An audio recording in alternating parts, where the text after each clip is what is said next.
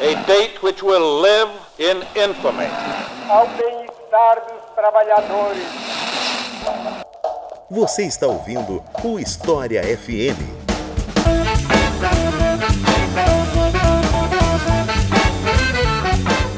Salve ouvintes do História FM, bem-vindos a mais um episódio do podcast Leitura Obriga História. Eu sou Iclis Rodrigues e hoje vamos falar sobre racismo estrutural. Se você usa redes sociais, com certeza você já ouviu falar sobre isso, mas o quanto você sabe sobre isso e o quão importante é esse assunto é o que faz que esse episódio esteja existindo. E para falar sobre ele, eu chamei uma das pessoas que né, é referência no assunto do Brasil e que me deixa muito feliz de estar aqui hoje, Silvio Almeida. Então, Silvio, por favor, se apresente o pessoal que está ouvindo.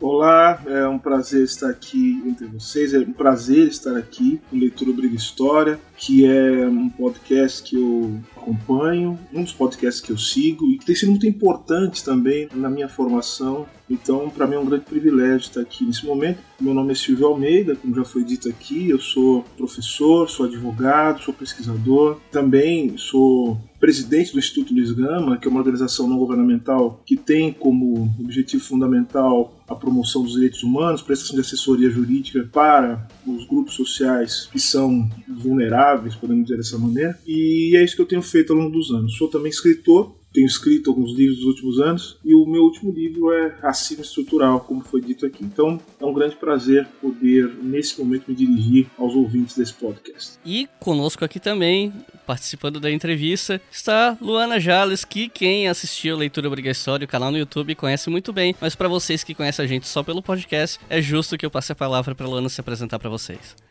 Oi, pessoal. Como o Iclis falou, quem conhece o canal, eu tô ali apresentando o quadro Mulheres na História. Tô afastada há um tempo já, mas vim aqui porque eu fazia questão de estar na entrevista do Silvio Almeida, que é alguém que eu admiro muito. Eu sou historiadora e estudo principalmente história das mulheres, mas vim aqui para participar dessa entrevista.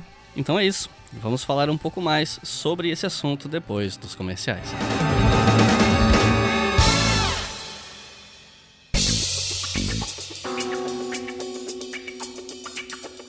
Pessoal, eu sei que vários de vocês já devem saber que a gente tem uma loja na Doppel Store, que é a maior loja de camisetas e roupas com temática científica do Brasil.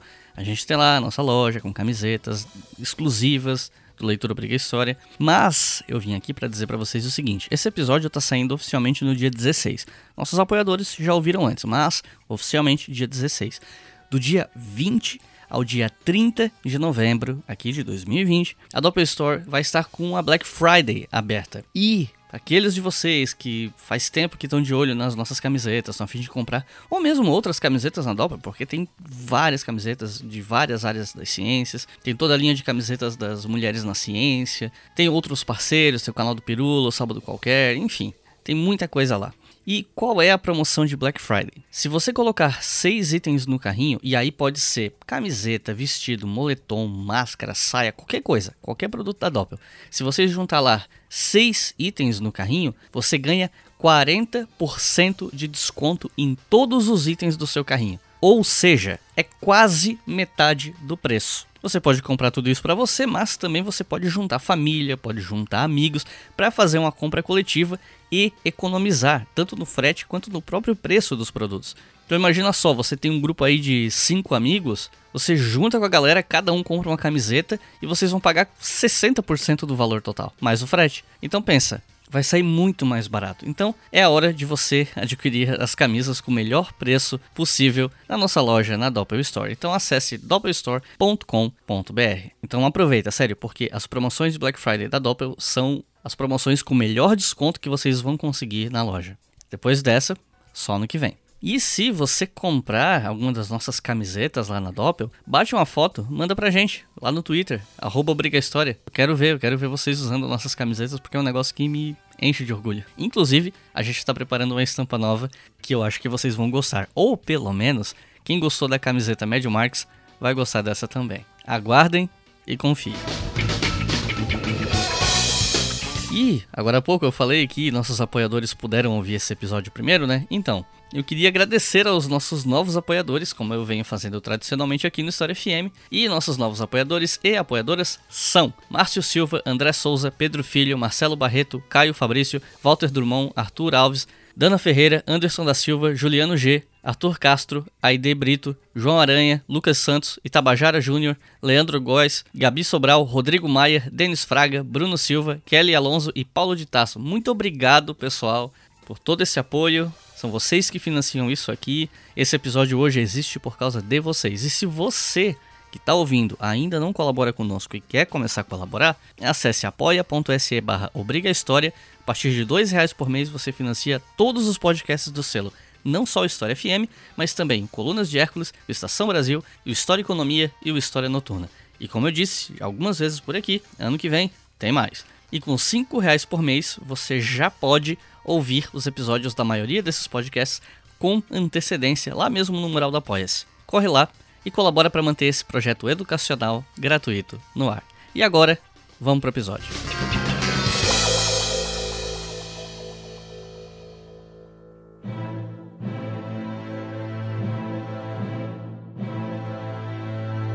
Acho que uma das perguntas mais importantes que a gente precisa fazer para começar essa entrevista é como você definindo pra gente a diferença entre preconceito racial, discriminação e racismo. Algo que tá bem apresentado no seu livro, mas que eu acho que é importante para o pessoal conhecer e também explicar, né, por que com toda essa diferença não se pode falar em racismo reverso e toda essa questão que a gente vê acontecendo na internet. Então, preconceito, discriminação e racismo são termos correlatos, é isso que eu procuro destacar, mas que são termos que se referem a fenômenos, ou seja, são acontecimentos que têm especificidade, mas que são distintos, ainda que tenham correlação. O que eu quero dizer com isso? É que o preconceito ele parte da ideia de que nós identificamos e damos sentido para as coisas a partir de ideias né, pré-concebidas, de um imaginário pré-concebido sobre aquilo que observamos. Ou seja, o preconceito, e especificamente o preconceito racial, ele se refere, portanto, à maneira com que nós compreendemos, entendemos e atribuímos certas qualidades a pessoas de grupos que são grupos racializados. Antes mesmo de conhecer essas pessoas e antes mesmo de saber como esses indivíduos, na sua experiência singular, como eles agem. Então, por exemplo, quando eu digo que eu já espero que o negro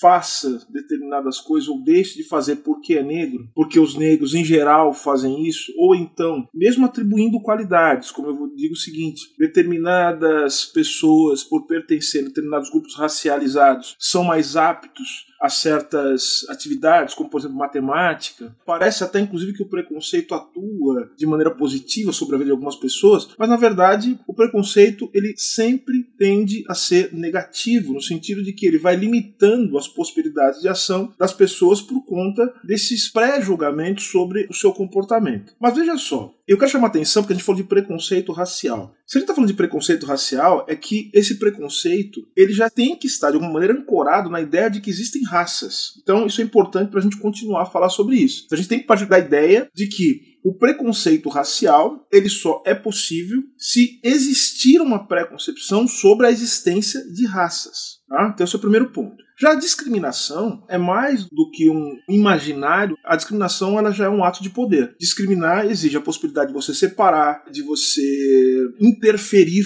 no sentido de estabelecer diferenças. Portanto, a discriminação ela sempre está relacionada a um ato de poder. Por isso que a gente costuma dizer que a discriminação ela nem sempre tem um caráter, vamos dizer assim, do ponto de vista ético, um caráter negativo. A discriminação ela pode ser algo necessário. A discriminação positiva. A discriminação positiva exatamente. Esse é um dos princípios fundamentais da ação afirmativa, das políticas de cotas, por exemplo, das políticas que criam espaços específicos de proteção para certas minorias no caso, as políticas de gênero, as políticas de raça, as políticas de diversidade sexual, elas são políticas que partem da possibilidade do Estado, a partir do seu poder, discriminar para promover a igualdade e, de alguma maneira, estabelecer o mínimo de dignidade para essas pessoas que pertencem a esses grupos que são racializados. Então tem a discriminação positiva, mas em geral, quando se fala de discriminação, está falando de discriminação negativa, no sentido de que essa separação, essa divisão, ela é feita no sentido de prejudicar no sentido de inferiorizar, no sentido de tornar subalterno essas pessoas que pertencem a esses grupos. Então, a discriminação racial, portanto, eu posso discriminar por outros motivos, mas a discriminação racial, mais uma vez, vem ancorada na ideia de que existem raças e essas raças devem ser tratadas de maneira distinta. Então, vejam que eu estou falando dessa maneira para vocês entenderem como a raça ela precisa ser a base para que eu possa falar de preconceito racial, discriminação racial. Agora, o racismo. O racismo é um fenômeno muito mais complexo. Né? Porque o racismo,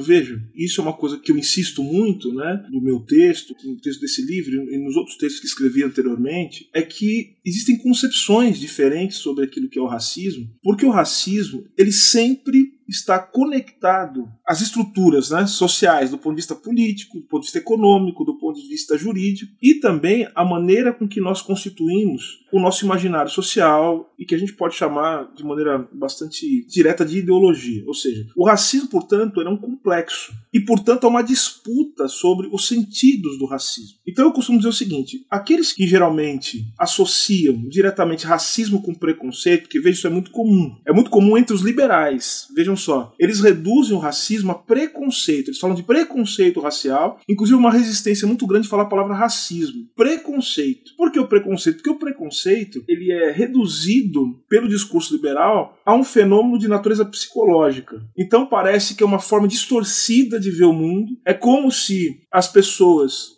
se tiverem acesso à razão, se se iluminarem, se forem capazes de se conectar com o universal e com o conhecimento científico, racistas deixarão de ser. Então essa é a ideia que está embutida nessa concepção que eu chamo de individualista do racismo, que muitas vezes reduz o racismo a preconceito ou o racismo a um ato criminoso. Mas vejam, o racismo não é isso. Então vejam que por trás dessa concepção individualista, o que, que eu tenho? Eu tenho também a ideia de que a política ela se organiza a partir da liberdade individual, que os indivíduos de alguma maneira maneira são seres autoconscientes e, portanto, a falha, qualquer ato desviante, tanto do ponto de vista moral como do ponto de vista jurídico, normativo, são resultado ou de indivíduos que se posicionam de maneira deliberada para prejudicar outra pessoa, ou então são pessoas que têm algum tipo de patologia. Então, ao invés de consertar a sociedade, você precisa consertar o que? O indivíduo. Perceberam então, na concepção individualista? Então, é necessário consertar o indivíduo. Então, reduz o racismo a atos individuais nunca é um problema sistêmico. Agora eu digo que há outras duas concepções, a institucional e a estrutural, que elas já chegam num ponto que permite uma explicação melhor sobre o racismo. O racismo, portanto, ele tem que ser visto como um processo, um processo que eu chamo um processo político, por quê? Porque se trata de entender como as relações de poder são constituídas, mas também é um processo histórico, né? Isso tem a ver muito com a profissão, com o mistério de vocês aqui. Por que fenômeno histórico? Porque o racismo tem que ser entendido também em sua conexão com as transformações sociais. Não existe uma forma de entender o racismo que seja comum ao longo de toda a história. O racismo ele foi mudando de forma. E o que caracteriza o racismo fundamentalmente, em resumo? O racismo é o processo político e histórico de produção da raça como elemento distintivo dos grupos sociais e dos indivíduos. Então é sempre um processo. Não se pode entender o racismo como sendo um ato individual. E, ao fim e ao cabo, o racismo é esse processo que não apenas é o resultado da dinâmica estrutural da sociedade, mas que o racismo também é um elemento fundamental para que as estruturas sociais se reproduzam dentro de certos padrões. Então não se pode, e aí esse ponto é importante, não se pode separar a produção da raça da produção das condições de reprodução do capitalismo.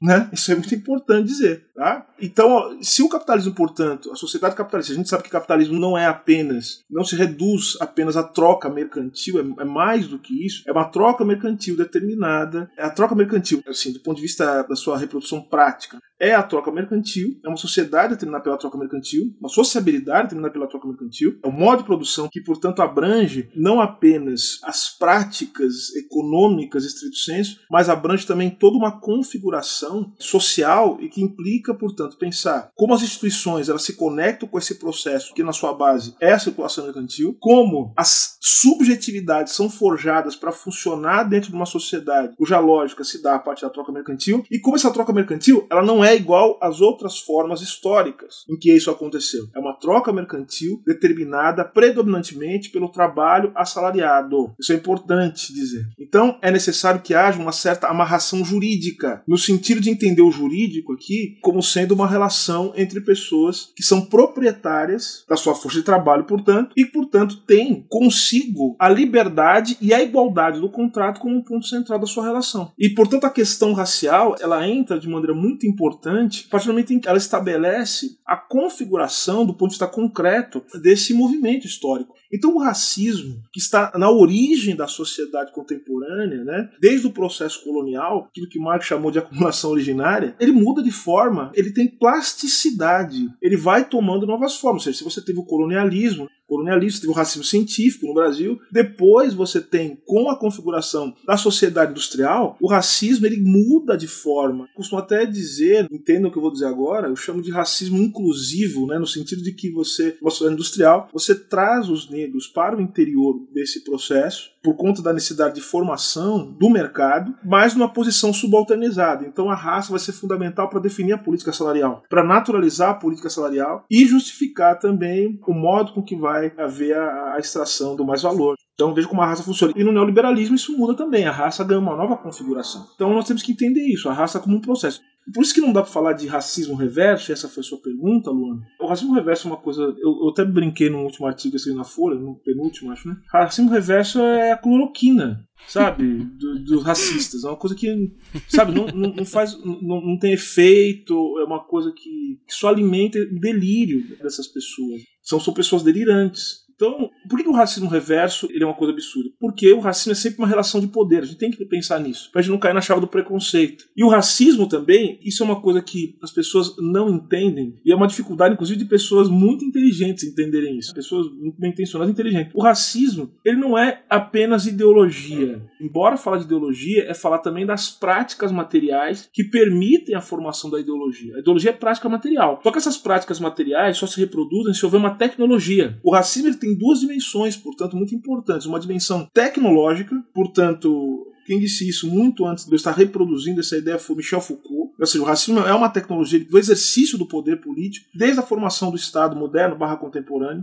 Os Estados contemporâneos se organizam. Por quê? Porque o Estado precisa estabelecer classificações dos indivíduos, dos grupos, métricas sociais. Ou seja, o exercício do poder exige, portanto, esse tipo de racionalidade tecnológica. E a raça tem um papel fundamental nisso. Só que essa racionalidade tecnológica ela tem que ser alimentada também por uma produção de um imaginário social que vai, portanto, fundamentar o uso dessas técnicas estruturadas do exercício do poder, que é a ideologia, a ideia de nacionalidade, pertencimento nacional, ou seja, é, é, quem é cidadão e quem não é, quem é imigrante e quem não é. Então veja como isso funciona de maneira fundamental para justificar e para tornar possível o exercício sistemático do poder pelo Estado contemporâneo, né, que alguns autores vão chamar de moderno por conta do processo da racionalização. Mas é isso, ou seja, racismo reverso não faz sentido, porque como relação de poder, os grupos racializados, eles não têm como impor de maneira sistemática um conjunto de desvantagens para outros grupos sociais que também são racializados, mas se encontram numa posição de superioridade, né, de maneira distinta. Então, ou seja,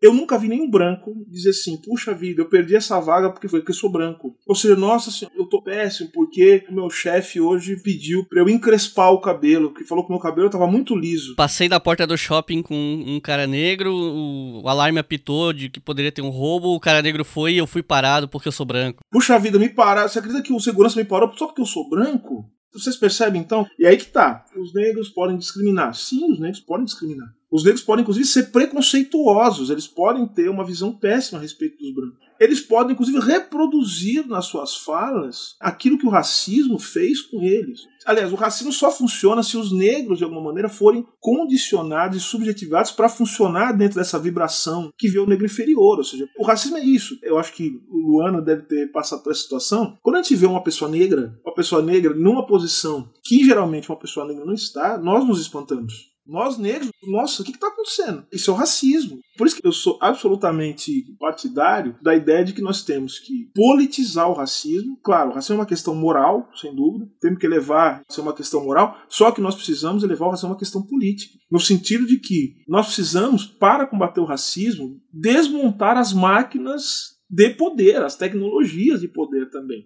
além de fazer o combate ideológico, que se faz como? Combatendo não só as ideias produzidas pela ideologia racista, mas também combatendo os aparelhos de produção das ideologias racistas. Ou seja, escola, televisão, meio de comunicação de maneira geral. É isso, é a disputa pelos aparelhos né, que reproduzem em alto e bom som. Por isso que é o uso estratégico também das redes sociais. Só que a gente sabe qual é o alcance disso. Um podcast tem uma audiência, a rede social, a gente tem aquela impressão que tá todo mundo vendo. Só que assim, a vida não é o Twitter, né? Ou seja, a gente fica, quando é professor, a gente fica durante 50 minutos falando para o aluno uma coisa, só que ele fica 7 horas na frente da televisão ouvindo outra coisa. Percebe então a diferença? Então, ou seja, a luta antirracista é uma luta pelo poder. A gente tem que ter apetite pelo poder também. Não dá para ficar nessa fantasia de que a gente vai combater o racismo sei lá, conscientizando as pessoas. Uma pessoa de cada vez. Porque não é só desmontar a consciência, é desmontar também as emoções, o emocional. A gente tem que penetrar no inconsciente das pessoas. Ou seja, o racismo ele cria as relações de poder, elas criam uma subjetividade que não apenas direciona a nossa forma de racionalizar o mundo,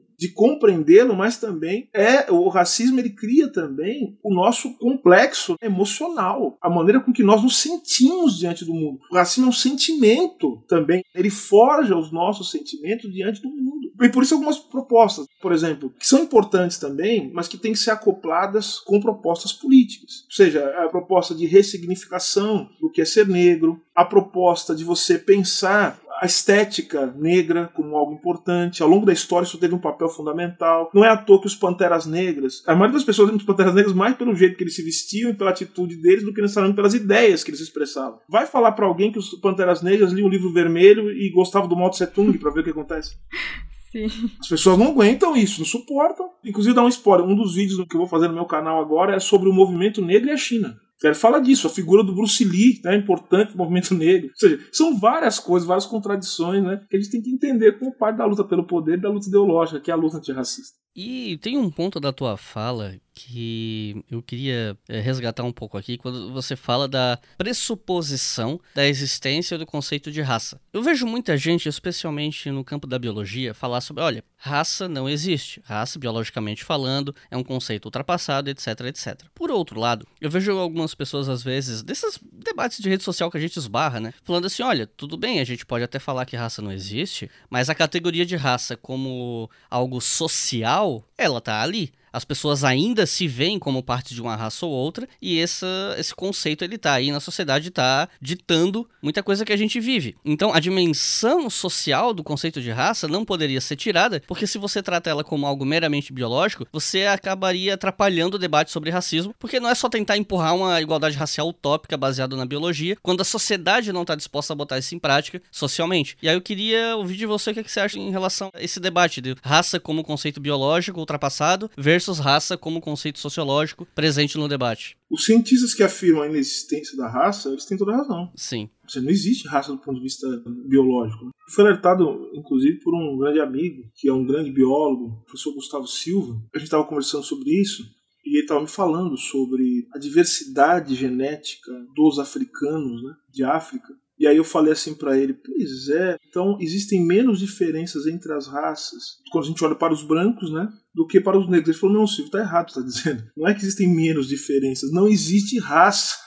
Assim, porque se a gente olhar para indivíduos africanos, eles são muito diferentes entre si, a ponto de que, se a gente olhar do ponto de vista genético, essas pessoas não podem ser consideradas, se a gente for estabelecer diferenças radicais, algumas pessoas negras entre si não poderiam ser consideradas sequer da mesma raça, dadas as diferenças que se encontram entre esses indivíduos. Então, a raça, portanto, é uma criação sócio política. Eu falo social, mas entenda quando eu falo uma criação social, englobem a raça é uma criação científica, cultural, sim, barra científica, a raça é uma criação jurídica, a raça é uma criação política e a raça é uma criação econômica. Então vejam que a raça ela é um construto. Ela foi criada. Não é que ela foi criada por uma. E a gente tem dificuldade de entender isso, né? Os historiadores têm bem menos dificuldade de entender isso. Não foi que alguém, por decreto de um gabinete, falou: vamos criar a raça agora, para atormentar a vida de todas as pessoas eh, que não sejam brancas e tal.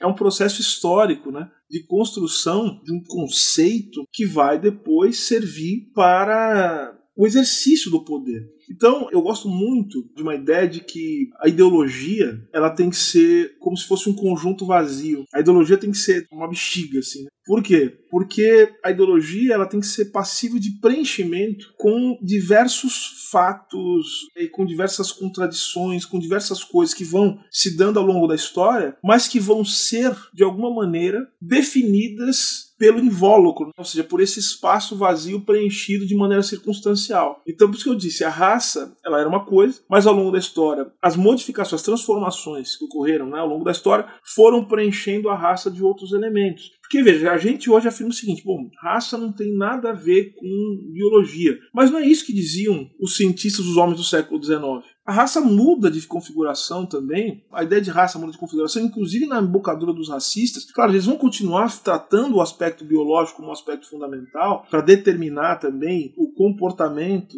dos grupos e dos indivíduos pertencentes a esses grupos racializados. Só que eles já vão inserir um elemento cultural, dizer que na verdade a cultura dessas pessoas, a religião eventualmente por elas professada, a maneira com que elas vivem são fatores determinantes da raça, independentemente da cor da sua pele. Então veja que a raça ela tem que ser esse conjunto vazio, passivo de preenchimento pelas circunstâncias do poder. Isso é muito importante. Então, seja, do ponto de vista biológico não existe. Do ponto de vista político, a raça ela é um fator determinante para entender a sociedade contemporânea. Uma outra questão que está relacionada ao tema, que na época que o Carlos Decotelli foi nomeado ministro da Educação, eu lembro de ter lido um tweet seu, se manifestou a respeito, né? Muita gente estava pontuando o fato do ministro ser negro. E eu vi algumas discussões que, de um lado, cobravam uma autocrítica de setores progressistas, dizendo: olha, foi um governo de direita que colocou um ministro negro na pasta e tal. E outros pontuavam que ele era mais um exemplo de que o recorte de raça, que abre mão de outros fatores, ele é insuficiente para certas análises, enfim, é, foi um debate muito amplo, né? E eu lembro que você fez uma crítica à manipulação da identidade racial. Depois, acabou que foi revelado que ele mentiu em partes do currículo, acabou nem assumindo o cargo. Aí, mais uma vez, você percebeu, né, esse detalhe sobre como o racismo estrutural opera, em casos como esse, quando você afirmou que o escrutínio público sobre esse tipo de fraude, quando se dá por pessoas negras, costuma não só ser maior, como também questões raciais entram na equação, entram no debate, que é uma coisa que não acontece quando é um branco que frauda, né? E aí não tem como não lembrar do caso da pesquisadora Joana Dark Félix, sobre qual iam fazer um filme e tal, que foi cancelado quando descobriram que ela teria mentido sobre a própria atuação profissional. E no caso dela, ainda teve um elemento extra na discussão, porque eu vi muita gente que se declara como progressista pegando muito pesado nas críticas com ela, porque ela supostamente teria feito falas de caráter bem meritocrático, meio que querendo desmerecer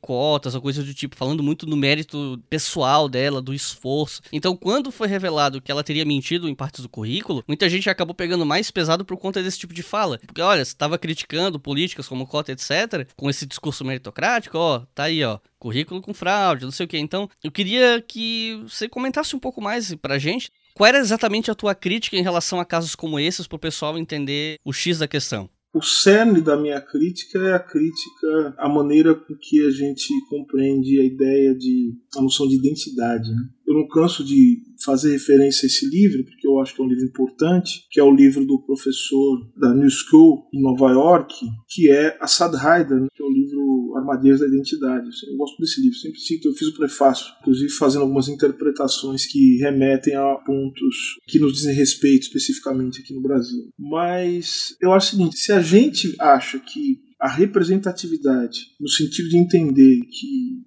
ter alguém que se pareça conosco em um lugar de poder é o objetivo fundamental da política, nós estamos sujeitos a uma série de armadilhas, porque a raça ela é uma armadilha. Como diz o como diz a Shirley Bember, né, com base em Franz Fanon, ele vai dizer a raça é uma loucura codificada. Loucura codificada no sentido de que a raça ela parece um elemento desarrazoado e de fato a raça funciona justamente nesse espaço, nessa zona cinzenta entre a irracionalidade e a racionalidade tecnológica técnica, é justamente isso que nos leva, por exemplo, a armadilhas e a reprodução desse grande delírio, no Ocidente especialmente, que é a raça. Eduardo Said já denunciou isso há muito tempo. Agora, veja só, nesse caso específico, me chama a atenção o fato de um governo que não tem qualquer tipo de compromisso com a população negra, não tem compromisso com a população indígena, não tem compromisso com as minorias, não tem compromisso com os direitos humanos, não tem compromisso,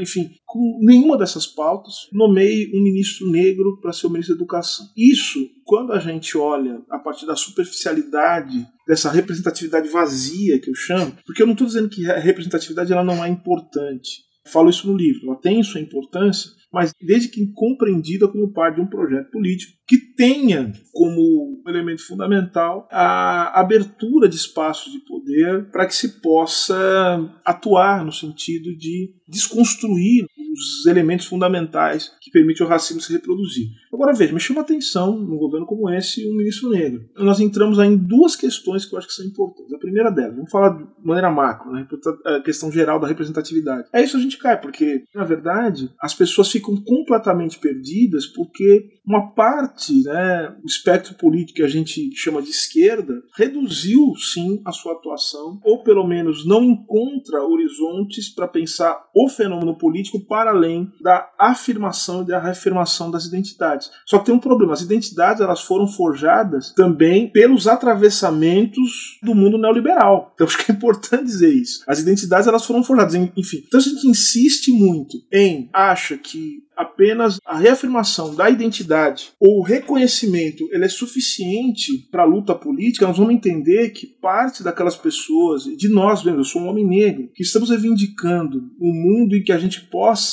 continuar vivo e respirar, um mundo em que as mulheres negras, como Luana, possam viver dignamente, nós vamos estar postulando simplesmente para que, que as características que nos fazem assim, que elas sejam reforçadas e plenamente reconhecidas. Só que nós não somos violentados pelo racismo cotidianamente, historicamente, porque nós não somos reconhecidos, único tão somente. Nós somos atacados pelo racismo porque justamente nós somos identificados e colocados em um determinado lugar de subalternidade no mundo político. Então vejam que quando você tem como horizonte a identidade, a direita e a extrema direita fazem esse tipo de jogo porque eles não têm compromisso nenhum com isso. E eles colocam uma pessoa ali com o intuito de calar os críticos, de provocar divisões dentro das hostes da, da esquerda. Começam essas acusações, que são acusações absolutamente superficiais, mas que revelam também um problema muito forte dentro do espectro político, das organizações do espectro político identificado com as pautas da esquerda. Gera esse tipo de acusação porque é uma coisa importante também. Vejam que as organizações de esquerda elas abriram mão também de algo que é fundamental, que é o processo de formação dos seus quadros, de formação dos seus quadros dentro de um horizonte político. E entender também essas energias sociais que estão nas minorias, nas mulheres, nos negros, e fazer com que eles participem desse processo de construção de um horizonte político renovador em posições importantes, entendendo, compreendendo, ou seja, espaço de diálogo em que isso é possível, seria fundamental para que nós não caíssemos nessas armadilhas. Mas como abriram mão desse papel formador, desse papel papel agregador, grande parte, obviamente que esse tipo de artifício usado pela direita e até pela extrema direita, ele acaba bagunçando. Então esse é um primeiro aspecto. O segundo aspecto é um aspecto pessoal, olhar para, para o indivíduo negro. Vejam, as pessoas negras, elas são diversas e mais, os negros, eles têm as suas estratégias. Eles, eles tomam decisões a partir da precariedade da vida. Então, veja, obviamente que esse homem, ele foi ganhando espaço, ele foi negociando,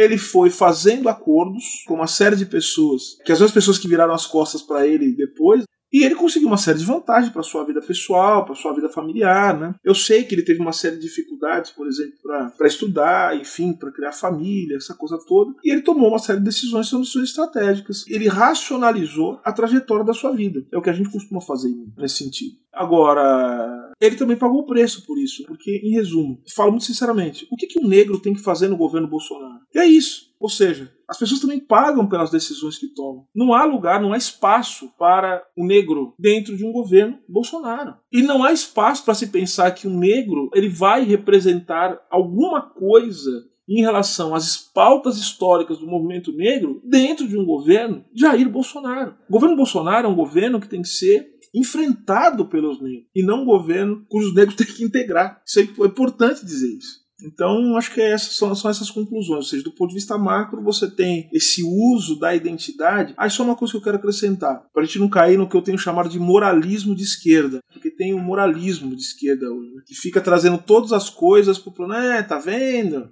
O identitarismo, não sei o quê, né? porque são identitários, porque esqueceram a luta de classes, não sei o quê. Bom, Primeira coisa, há uma falta de compreensão né, de como funciona a reprodução da sociabilidade capitalista, no sentido de compreender que as pessoas são atravessadas pelas condições estruturais, que elas são subjetivadas. Os indivíduos se tornam sujeitos dentro de condições que eles não escolheram. Então, isso é importante, porque a gente esquece de se ver também como parte desse processo. Se ver também como pessoas que são, de alguma maneira, determinadas, em alguma medida, por essas condições sociais. A gente esquece que muito do que a gente chamou de nova esquerda nos últimos anos na verdade, muito depois, Nancy Fraser e outros vão falar, na verdade, o que a gente tinha é um neoliberalismo de esquerda. então, essa é a verdade. Ou seja, são justamente o neoliberalismo antes da crise do neoliberalismo, que é o que a gente está vivendo hoje, que é o caminho da barbárie, ele se assentava justamente nesse discurso multiculturalista, nesse discurso universalista, nessa coisa toda, e no discurso da diversidade. Né? Ou seja, as pessoas não querem falar de igualdade, elas querem falar de diversidade, que é uma coisa, uma coisa interessante. Porque igualdade exigiria não apenas pensar a igualdade no sentido da igualdade material, que é que mais nos interessa aqui, ela exigiria não falar apenas da diversidade, nos iria falar, portanto, em como a gente muda as estruturas do mundo para que haja uma nova distribuição daquilo que é produzido pelo trabalho social, daquilo que é produzido pela sociedade como um todo. É uma discussão política, econômica. A gente entra em outras dimensões. E agora, a classe, ela tem uma dimensão racial que não pode ser esquecida. E a raça, ela tem uma dimensão de classe. Seja, as pessoas têm muita dificuldade de entender a relação dialética entre raça e classe. É uma relação dialética e, portanto, ela tem que ser vista com muito cuidado, muita atenção. Eu ia falar que sobre esse ponto, é, nem era a minha próxima questão, mas sobre esse ponto me lembra um pouco o livro da Neuza Santos Souza, que ela fala sobre o tornar-se negro e essa dificuldade dos negros se enxergarem nos patamares mais altos e quando eles chegam, como se reproduz o comportamento do branco, de como que eles acham que chegar a um patamar mais alto é reproduzir o comportamento branco e se embranquecer, né? Com aquela questão que você falou sobre identidade lá no começo começo, reforçou agora também, como a questão social perspassa raça, né? A gente só tem um jeito de sair disso, né? Sim, é uma coisa que eu vivo diariamente, uma coisa que você vive, enfim. Eu sou advogado, eu sou professor do aula em duas universidades respeitadíssimas, de elite. O que me segura é justamente a militância política e a atividade intelectual. É isso que me segura do ponto de vista emocional, do ponto de vista estrutural, mesmo, da estrutura da minha vida. Entender quem eu sou nesses lugares o tempo todo, entender como eu consegui chegar nesses lugares. A minha atividade intelectual, a minha atividade política, mas assim, vocês devem imaginar, não é nem o caso a gente fala disso agora, vocês devem imaginar que a vida minha vida, de outros, é o tempo todo ficar criando estratégias e ficar querendo o tempo todo pensar em como, do ponto de vista emocional, a gente vai lidar com certas, com certas posições, com certas questões, porque, veja, o sofrimento, Luana, Iclis, não é só o sofrimento de não chegar, não é só o sofrimento de como você vai permanecer, não é só o sofrimento por eventualmente você perder mas é um sofrimento também, e isso é o racismo, é um sofrimento por ganhar. A gente sofre quando ganha, a gente não sofre só quando a gente perde. Ganhar também é muito difícil, tem que saber perder, mas tem que saber ganhar.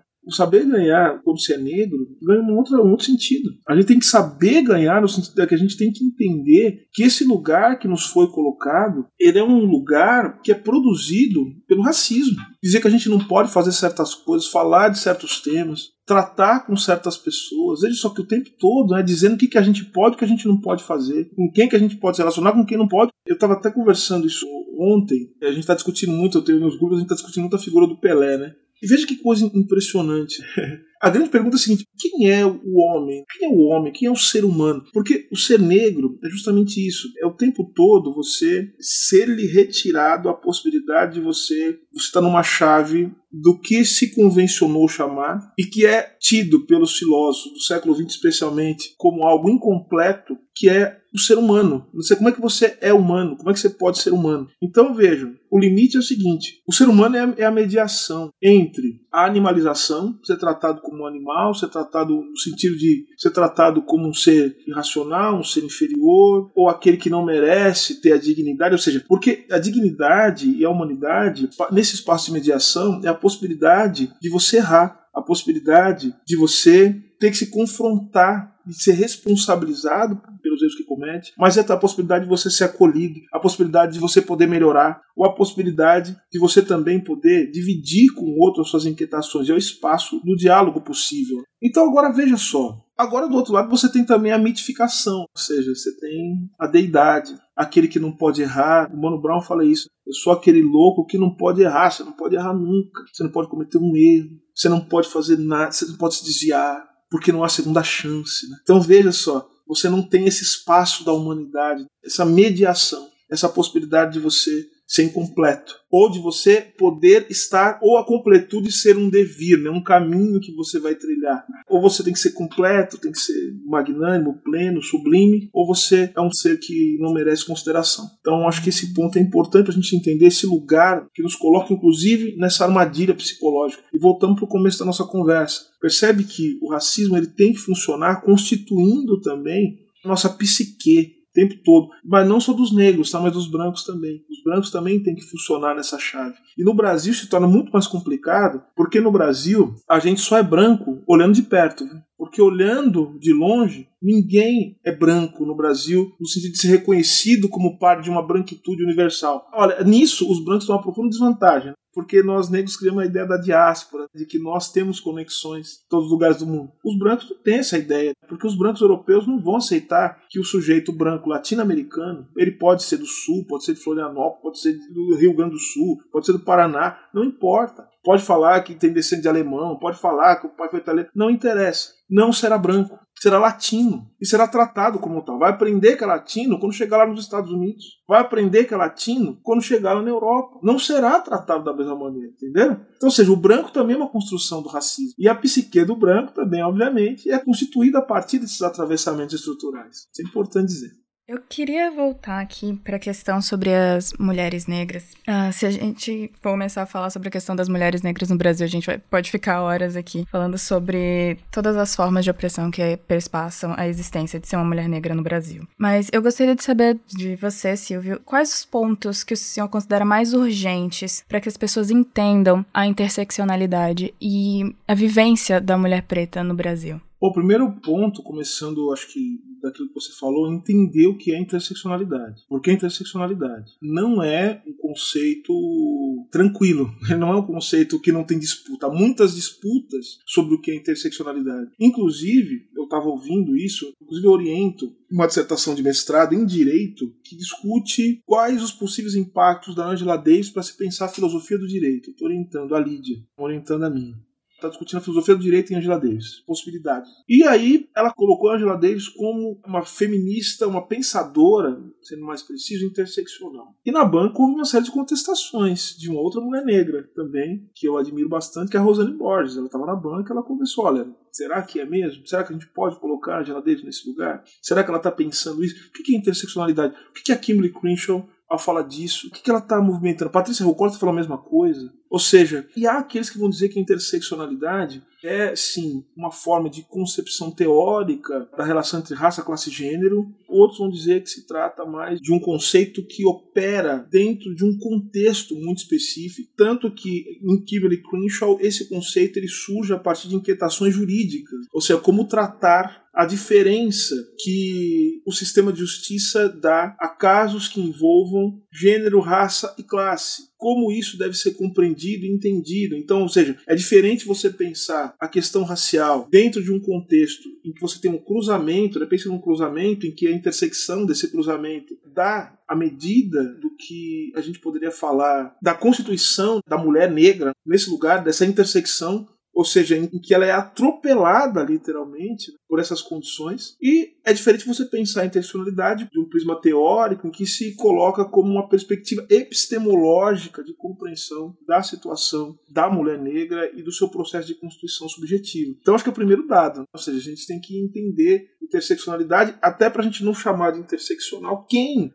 e não é só porque a pessoa. Porque muitas vezes tem alguns autores que eles dizem que não são algumas coisas, mas eles são. Você vê, tem pata de elefante, tromba de elefante, orelha de elefante. Aí fala assim: não, eu não sou elefante. Não, você é. Você tem tudo de elefante, então não dá pra você dizer que você não é. Então tem os autores que ficam negando, não, eu não sou estruturalista, eu não sou tal coisa e tal, mas tá ali, pá de elefante, rabo de elefante, tá tudo ali.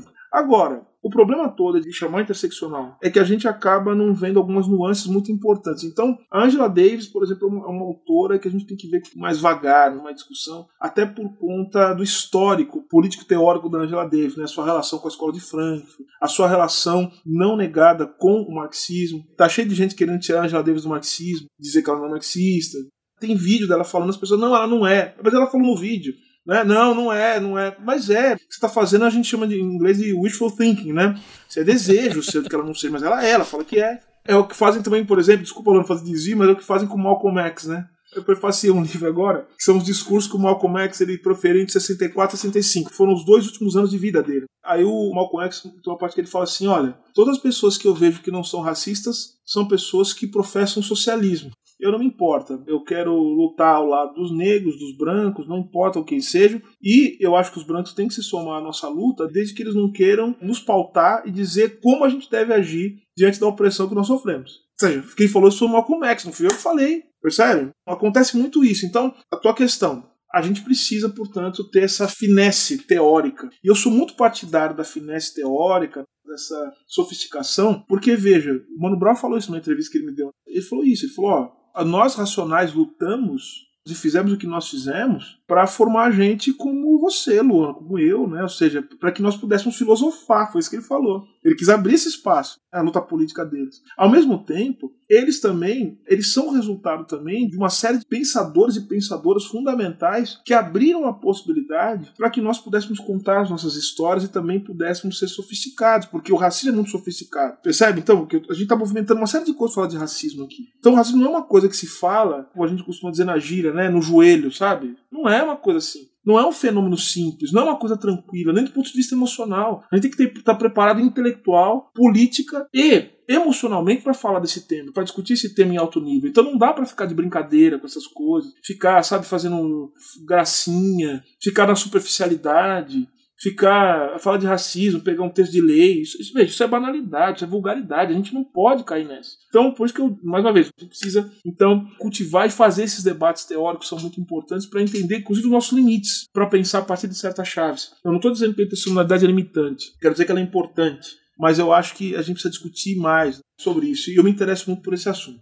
Agora, desculpa, você perguntou da intencionalidade, você falou também o quê? Desculpa, foi uma outra pergunta. Os pontos que considera importantes para compreender raça e gênero no país. Ah, sim, perfeito. Bom, já coloquei aqui, acho que muita coisa. Eu acho que a intencionalidade, que a intencionalidade é importante, mas fazer um debate. Eu acho que é importante que nós possamos entender também como se dá esse processo político de configuração do gênero, porque o gênero também, Judith Butler falando isso e tantas outras pessoas, Lélia Gonzalez falando sobre a mefricanidade, essa constituição do gênero a partir também da sua relação com classe, né? Seja, Lélia Gonzalez também é outra figura fundamental que tem que ser chamada para a gente discutir isso aí. E a pergunta é, a Lélia Gonzalez era interseccional, não era? Ela está falando de outra coisa. Então veja só, a Lélia é fundamental, sensacional. Eu acho que era um dos pontos que tem que ser estudado, até para a gente compreender as especificidades da formação de gênero gênero e raça dentro da configuração latino-americana e especificamente do Brasil. Ou seja, movimentar a ideia da mefricanidade. Somos americanos, latino-americanos, mas somos também africanos. Não se pode compreender a africanidade sem entender também a nossa relação com a América Latina, com os povos indígenas, com, enfim, com a cultura que se forja a partir da resistência da luta. Então, isso é central. Agora, do ponto de vista filosófico, teórico, gênero e raça são coisas que não podem ser separadas, Luana. Não podem ser separadas. Não se pode compreender o processo de construção da raça sem entender também as estratégias de formação do gênero como processo de dominação. Quem fala isso, eu cito isso no livro, é From Where e, veja, eles são companheiros. From Where e o Paul Gilroy. Paul Roy, no Atlântico Negro, ele fala na introdução, no início, os dois vão dizer o seguinte: a raça só é possível se houver um processo sistemático de dominação sobre o corpo das mulheres, porque é justamente o controle sobre a capacidade da mulher de gerar e com quem a mulher vai se relacionar é que vão dar sentido para o delírio da raça pura. Então vejam que nas experiências históricas, uma das primeiras coisas que se faz, vocês podem falar melhor do que eu, peguem, por exemplo, a Alemanha dos anos 30, peguem o que foi a segregação racial na África do Sul até 1994, peguem o que foi os Estados Unidos até 1960, 70, né? Vejam que foi os Estados Unidos. A primeira coisa que tem que fazer, que eles fazem, é a proibição de relações interraciais. Ele precisa proibir. Porque senão você bagunça a fantasia da raça pura. E no Brasil aconteceu uma coisa muito louca. Lendo um livro do Kent Maxwell, um artigo dele, ele cita muito rapidamente isso, mas o professor John Franks também ele me deu uma direção. A gente conversou um pouco sobre isso. Aí eu quero desenvolver desenvolvi isso num texto muito rápido que fiz. Que é o seguinte: no Brasil não se trabalhou, tal como nos Estados Unidos, a relação entre negros e brancos a partir de uma chave de supremacia, porque a supremacia branca é outra coisa. A supremacia a ideia de que os negros e os brancos devem estar separados e os brancos devem conduzir a sociedade, a supremacia branca. E é isso que garante a integridade nacional. É isso. A supremacia branca é isso que se repete, por exemplo, no discurso hoje, né, de uma maneira muito específica, no discurso do presidente atual dos Estados Unidos. No caso atual, para quem vai ouvir esse podcast depois, é Donald Trump. Então você tem os povos supremacistas brancos, é outra coisa. Mas no Brasil, pelas condições específicas de formação nacional. Né? Veja que a gente faz um processo inverso nos Estados Unidos. Primeiro, o fim da escravidão nos Estados Unidos é o início do processo industrial e da constituição de uma nacionalidade que depois vai ser atada e vai ser bem amarradinha com a segregação racial, porque é importante dizer, a segregação racial e o supremacismo branco americano foi fundamental para construir os Estados Unidos como nação e permitir a unidade nacional que eles precisavam, que é fundamental para você constituir um processo de uma sociedade industrial. O Brasil, veja só, o Brasil se constitui como nação tendo a escravidão como seu eixo fundamental, ou seja, é como eu digo no artigo, no título do artigo que eu escrevi com o professor Júlio Veloso, é um pacto de todos contra os escravos. É todo mundo, o Brasil pactuou contra os negros na sua Constituição Nacional. E vejam que as condições do Brasil fizeram com que não surgisse uma supremacia branca, o que se evidenciou nos anos 30. O que surge no Brasil é a ideia de uma superioridade branca. Percebe a diferença entre supremacia branca e superioridade branca? A superioridade é o seguinte: o branco, quando ele chega, ele não é totalmente branco, porque o Brasil misturou. Então a ideia é dizer o seguinte: olha, não é que a gente vai considerar que toda pessoa que tiver algum tipo de relação com a negritude ou com os indígenas são pessoas que não podem estar na cabeça do poder. Mas essa pessoa vai ter que ser mais branca do que os seus elementos degenerados. Entenderam a diferença? Ou seja, não é que a pessoa que tem alguma coisa de negra não pode mandar, mas ela tem que ser mais branca do que negra ou qualquer outra coisa. O branco, quanto mais branco, melhor. É o jeito de lidar, portanto, com as condições específicas do país. Entenderam? Então, nesse sentido, que a gente tem que entender como a questão de gênero ela é central. Entender como as instituições políticas tentaram o tempo todo bloquear a mulher. Porque eu tenho uma orientanda, Juliana Faleiros, que ela está escrevendo sobre isso, sobre como no Brasil o gênero foi politicamente construído. Como o Estado brasileiro ajudou a construir também as relações de gênero e, portanto, de raça. Qual o lugar da mulher negra do ponto de vista político, entendendo como o resultado e como produção de espaço e de poder pelo Estado Estado brasileiro, pelas instituições estatais no Brasil. Então, ou seja, gênero e raça têm que ser entendidos na relação dialética que tem um com o outro. Portanto, me incomoda muito, Luana, e ser muito sincero, quando a gente tenta separar essas coisas ou então juntar de maneira eclética e não sincrética, não de uma maneira que essa relação seja entendida como uma relação necessária para a compreensão tanto de um termo como do outro, como eles configuram fenômenos sociais que têm uma relação muito forte. É isso. Você está ouvindo o História FM.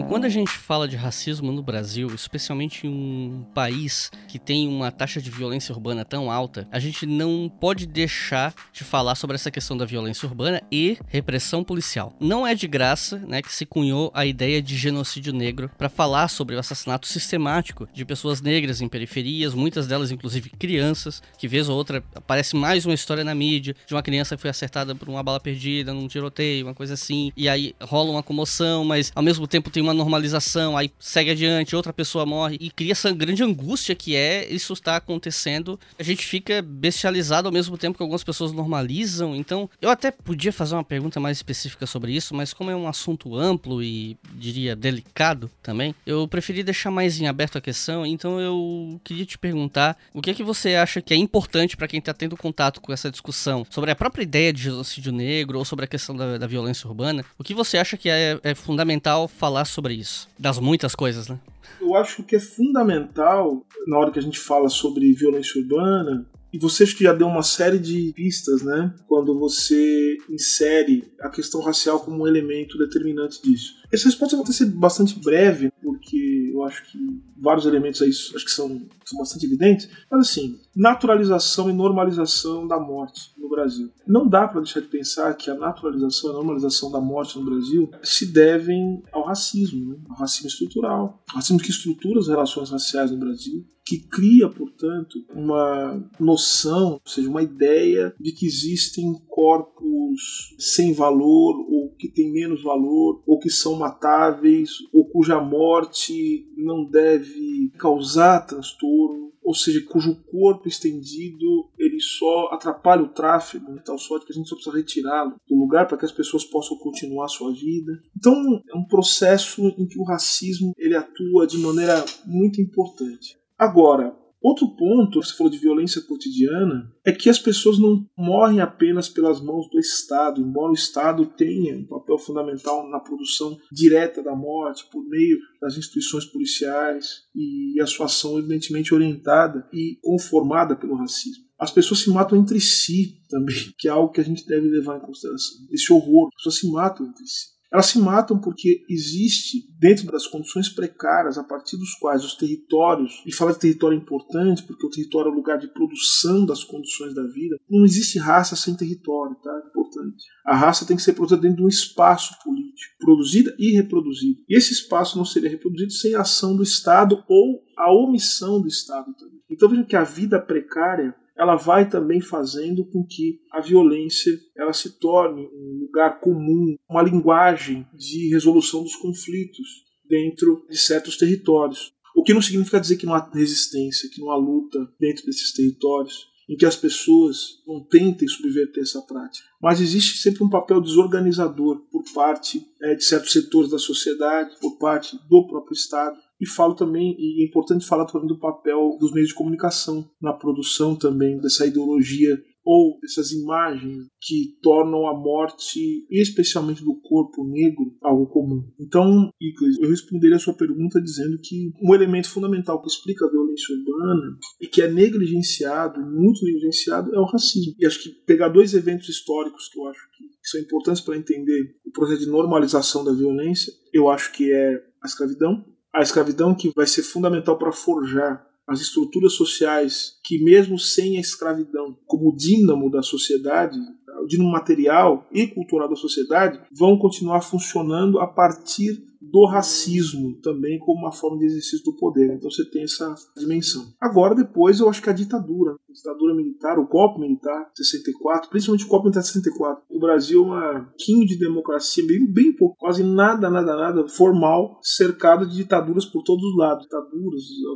autoritarismo de todos os lados. Agora, a ditadura militar 64 ela foi determinante porque ela destruiu todas as possibilidades de uma inserção do Brasil do ponto de vista internacional e também uma construção do Brasil do ponto de vista interno que pudesse debelar essas determinações históricas do Brasil. Então, os anos 50 no Brasil, ou seja, os anos dourados entre 46 até 63, até culminar na tragédia 64, tem que ser fundamentais para entender essa junção, essa máquina que junta um autoritarismo presente no Estado e que agora ganhou a cabeça do Estado nas últimas eleições, vejam que os próceres da ditadura eles foram reavivados agora nesse novo governo. E aí você tem também essa junção com essa máquina que é a máquina do racismo e que faz com que o Brasil ele se veja impossibilitado, inclusive de se contrapor a certas pautas econômicas, porque falta democracia, falta democracia dentro do Estado autoritário. Toda mobilização é tratada com a linguagem da violência, que é normalizada pelo racismo, a gente não tem condições de se contrapor a pautas econômicas como as pautas que querem destruir a proteção social mínima que o Estado brasileiro fornece. Então o racismo ele vai tomando forma dessa maneira. A pandemia da Covid-19, como ela tem sido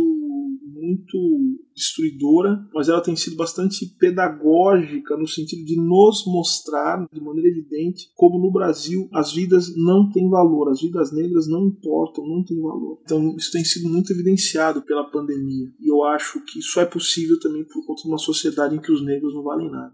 Até relacionando a isso, a violência contra o povo negro. Existem várias formas de violência, a gente sabe, não que se apresenta fisicamente, mas é também perseguição cultural em relação à religião. E a gente está vendo nesse momento uma comercialização maior do funk, de outros elementos que saíram, que vêm do meio negro, passando por um branqueamento, e assim como a popularização das religiões de matiz africana, que também estão passando por uma forma de popularização, mas também sendo branqueadas. E eu gostaria de perguntar como você vê essa perseguição ou até o racismo em relação à cultura e à religião no Brasil, a parte do que é relacionado ao povo negro, como que isso opera como uma forma também de controle. Como eu falei, o, o racismo ele, ele é um processo de dominação e a dominação ela implica também na destruição das possibilidades dos dominados compreenderem que esse lugar de dominação e onde a violência é naturalizada não é o único lugar que lhes cabe e não é o lugar de onde vieram e não é a única possibilidade que eles têm de viver ou de reproduzir a sua vida. Então é necessário que o racismo destrua não apenas as possibilidades presentes, mas ele tem que destruir também as possibilidades futuras e tem que destruir também tudo aquilo que poderia ser um passado fora da miséria e do horror do presente. Então, destruir outras formas de se pensar ou de estar no mundo, ainda que do ponto de vista imaginário, e a imaginação, o imaginário é muito importante, você se colocar no mundo a partir de um outro lugar, um lugar em que você começa a contestar a ideia de que você é escravo, mas de que você, você começa a entender a ideia de que você foi escravizado, sua condição de escravo é uma condição jurídico-política que pode ser transformada se a luta for feita. Aliás, o movimento abolicionista. Eu tenho um amigo meu, o Júlio Veloso, que ele diz o seguinte: um historiador, né, meu parceiro, ele fala assim: que se a gente fosse entender o movimento abolicionista como um jogo de futebol, os brancos só entraram, aquele movimento abolicionista que a gente tanto olha, tem os, os grandes juristas que movimentou o povo brasileiro. Ele vai dizer que se fosse um jogo de futebol, os brancos só entraram no jogo abolicionista aos 44 do segundo tempo. Porque até então os negros vinham se debatendo e lutando e resistindo sem esse, esse apoio, sem esse grande movimento social, o movimento social de massas que movimentou foi o movimento abolicionista. E aí a gente tem que entender como é importante mobilizar também aspectos fundamentais do imaginário, né? dizer assim, bom, eu não fui só escravo, eu sou escravo, eu fui escravizado e lutei contra isso. Mas como é que era meu mundo antes para poder ter uma referência? Então, as religiões norte-africanas elas são elementos perturbadores dessa ordem do racismo. Primeiro que elas nos colocam na posição de sacerdotes, primeiro que elas nos colocam na posição de pessoas que ritualizam, nos colocam na posição de pessoas que organizam a sua vida, de pessoas que têm um passado, de pessoas que têm uma relação com o divino que não é pautada única e exclusivamente pelo cristianismo. Ou seja, nossos deuses são negros, nossos deuses, primeiro, que eles se manifestam, isso é muito perigoso. Vejam, deuses que se manifestam na corporeidade, ou seja, não existe distinção entre essa distinção muito própria do mundo ocidental, que é a distinção entre corpo e espírito, não existe essa distinção. Tanto que no candomblé especificamente, você não fala em receber santo, você bola no santo, ou seja, você bola, o que significa que, na verdade, a orixalidade ela está consigo. O orixá, portanto, é uma dimensão da sua própria composição enquanto ser terreno, se manifesta nas coisas do seu mundo. Então, vejo que isso é muito perigoso, porque se você tem essa dimensão da orixalidade da guerra, significa então que você pode, dentro de si, você carrega um ancestral, o orixá é ancestral, e ele lhe configura tal sorte que você pode, qualquer hora, estar tá virado no Ogum, né? Então o sujeito vai chegar perto de você e fala: bom, peraí, você bola e Ogum a gente sabe que faz. Ou seja, ele corta a cabeça e ele não deixa um vivo. Por isso a música de Jorge Benjor, quando ele fala de zumbi, veja sua figura, fala assim, Angola, Congo, Benguela, ele está dizendo assim, eu quero ver quando o zumbi chegar. Zumbi vai chegar. Zumbi é senhor da guerra, é senhor da demanda. Quando o zumbi chega, ele é quem manda. Você notou o que acontece? Você mobilizar uma coisa dessa é muito perigoso.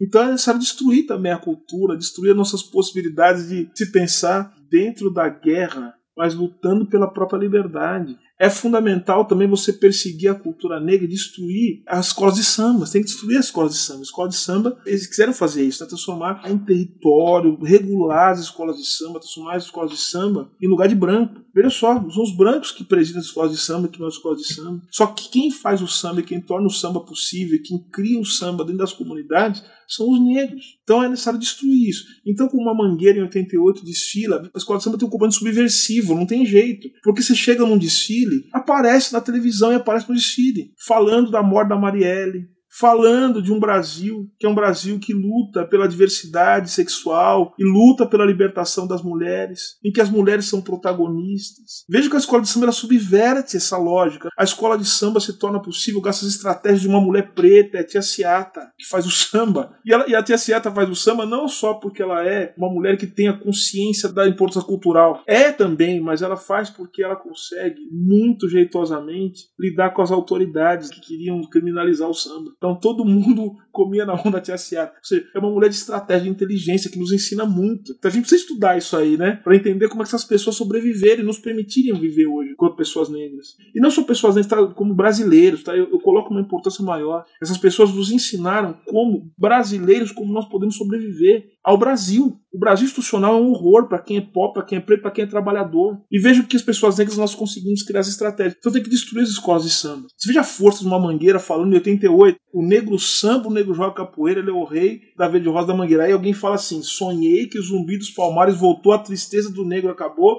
foi uma nova redenção. Senhor, ai Senhor, é a luta do bem contra o mal, que tanto sangue derramou contra o preconceito racial. Então você veja, isso é pesado. Você está mobilizando, portanto, uma condição condição não subalterna do negro. Então é necessário destruir a religião norte-africana, por quê? E aí eu entro no último ponto, que é fundamental. Se você não tem passado, se você está fixado no puro presente, na pura facticidade, então eu estou mobilizando aqui um autor que é o Sartre, né, que eu gosto muito, assim, a, a você não tem espaço para negação, porque a religião norte-africana, o samba, e até o drible, no caso do futebol, que para nós também é muito importante, apesar de algumas pessoas não gostarem, mas tem, é importante, porque esse espaço vazio, essa fresta, é o que o Sartre chamaria, portanto, para si. É a negatividade. É quando a gente olha para o presente e fala assim: não, não é isso, tem uma fresta. Eu quero negar o presente. Não é isso a minha vida. E quando você faz isso, acontece essa fresta, ela abre uma dimensão do tempo que é o futuro. Abriu o futuro, porque o futuro é o ainda não mas ele tem que negar o presente. Eu não quero isso, eu quero outra coisa. Você abriu a prosperidade. É o afrofuturismo, a gente pode chamar assim. Você abriu a dimensão do futuro. Eu sou. É igual aquele episódio, vocês, vocês estão acompanhando, vocês têm séries, né?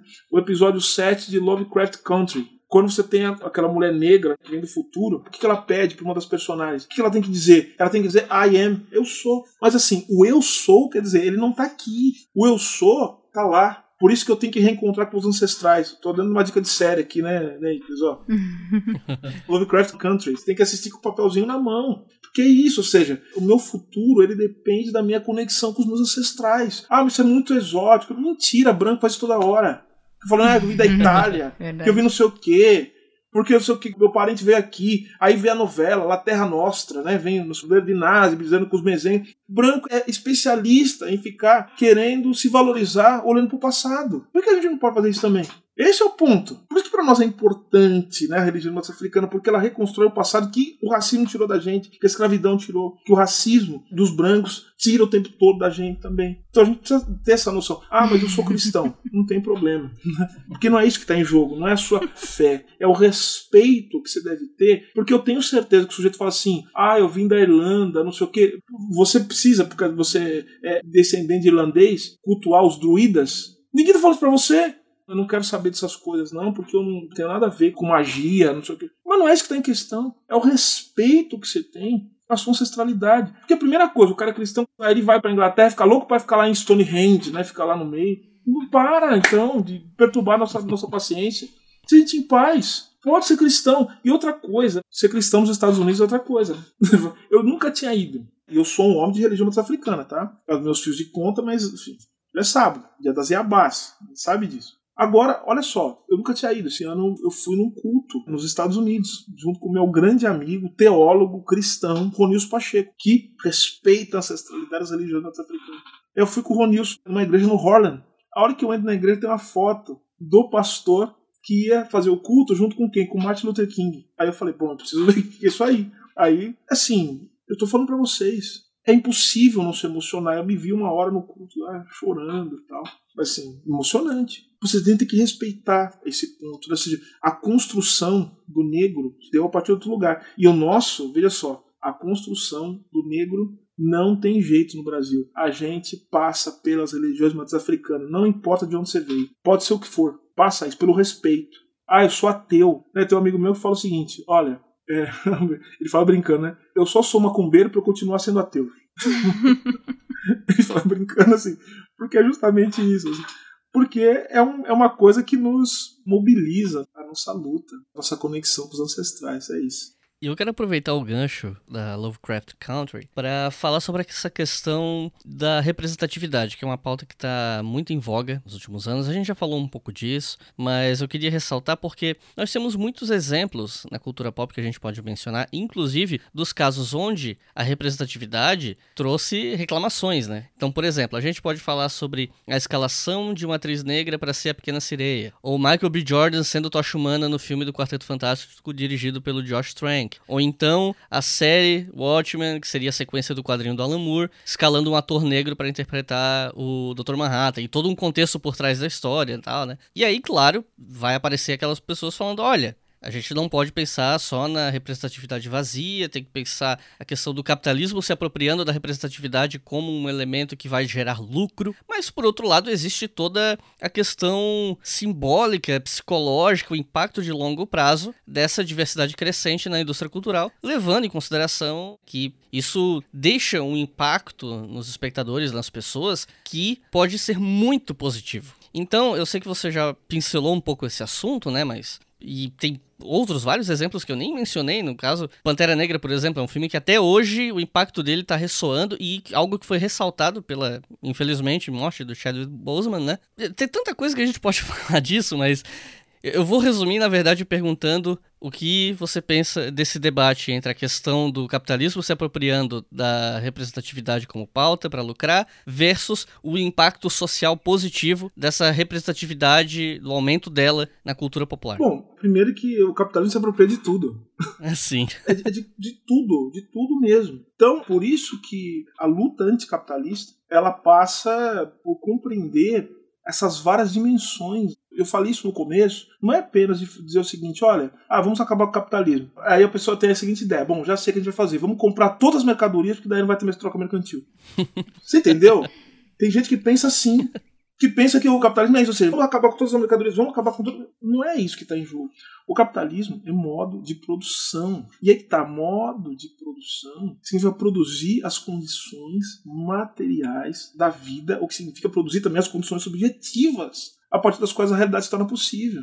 Então, o, o Emicida falou uma coisa numa entrevista, foi no Roda Viva que ele falou isso. O capitalismo não é um quiz, você não escolhe assim, ah, quero ver no capitalismo, não quero. Não é isso que acontece. Ou seja, as condições materiais de reprodução da sua própria vida estão condicionadas à lógica do capitalismo. Portanto, é fundamental obviamente, entender que certas transformações elas são sim o resultado da luta política, que é uma luta pela mudança da condição material e também por reconhecimento, mas que acabam de alguma maneira sendo muitas vezes, e aí que está a sua pergunta aí, que é interessante, como o capitalismo ele tem essa plasticidade de se acomodar. Ou seja, o capitalismo também ele precisa constituir modos de regulação, que significa possibilidades de absorção ou de normalização dos conflitos. Um exemplo aqui muito simples. Gente, por que, existe poder judiciário, fórum, advogado como eu? Para que, que é? É para impor o capitalismo na marra? É para lutar contra o capitalismo? Não, não é isso. É para criar instâncias em que os conflitos que são inerentes e básicos ao capitalismo se resolvam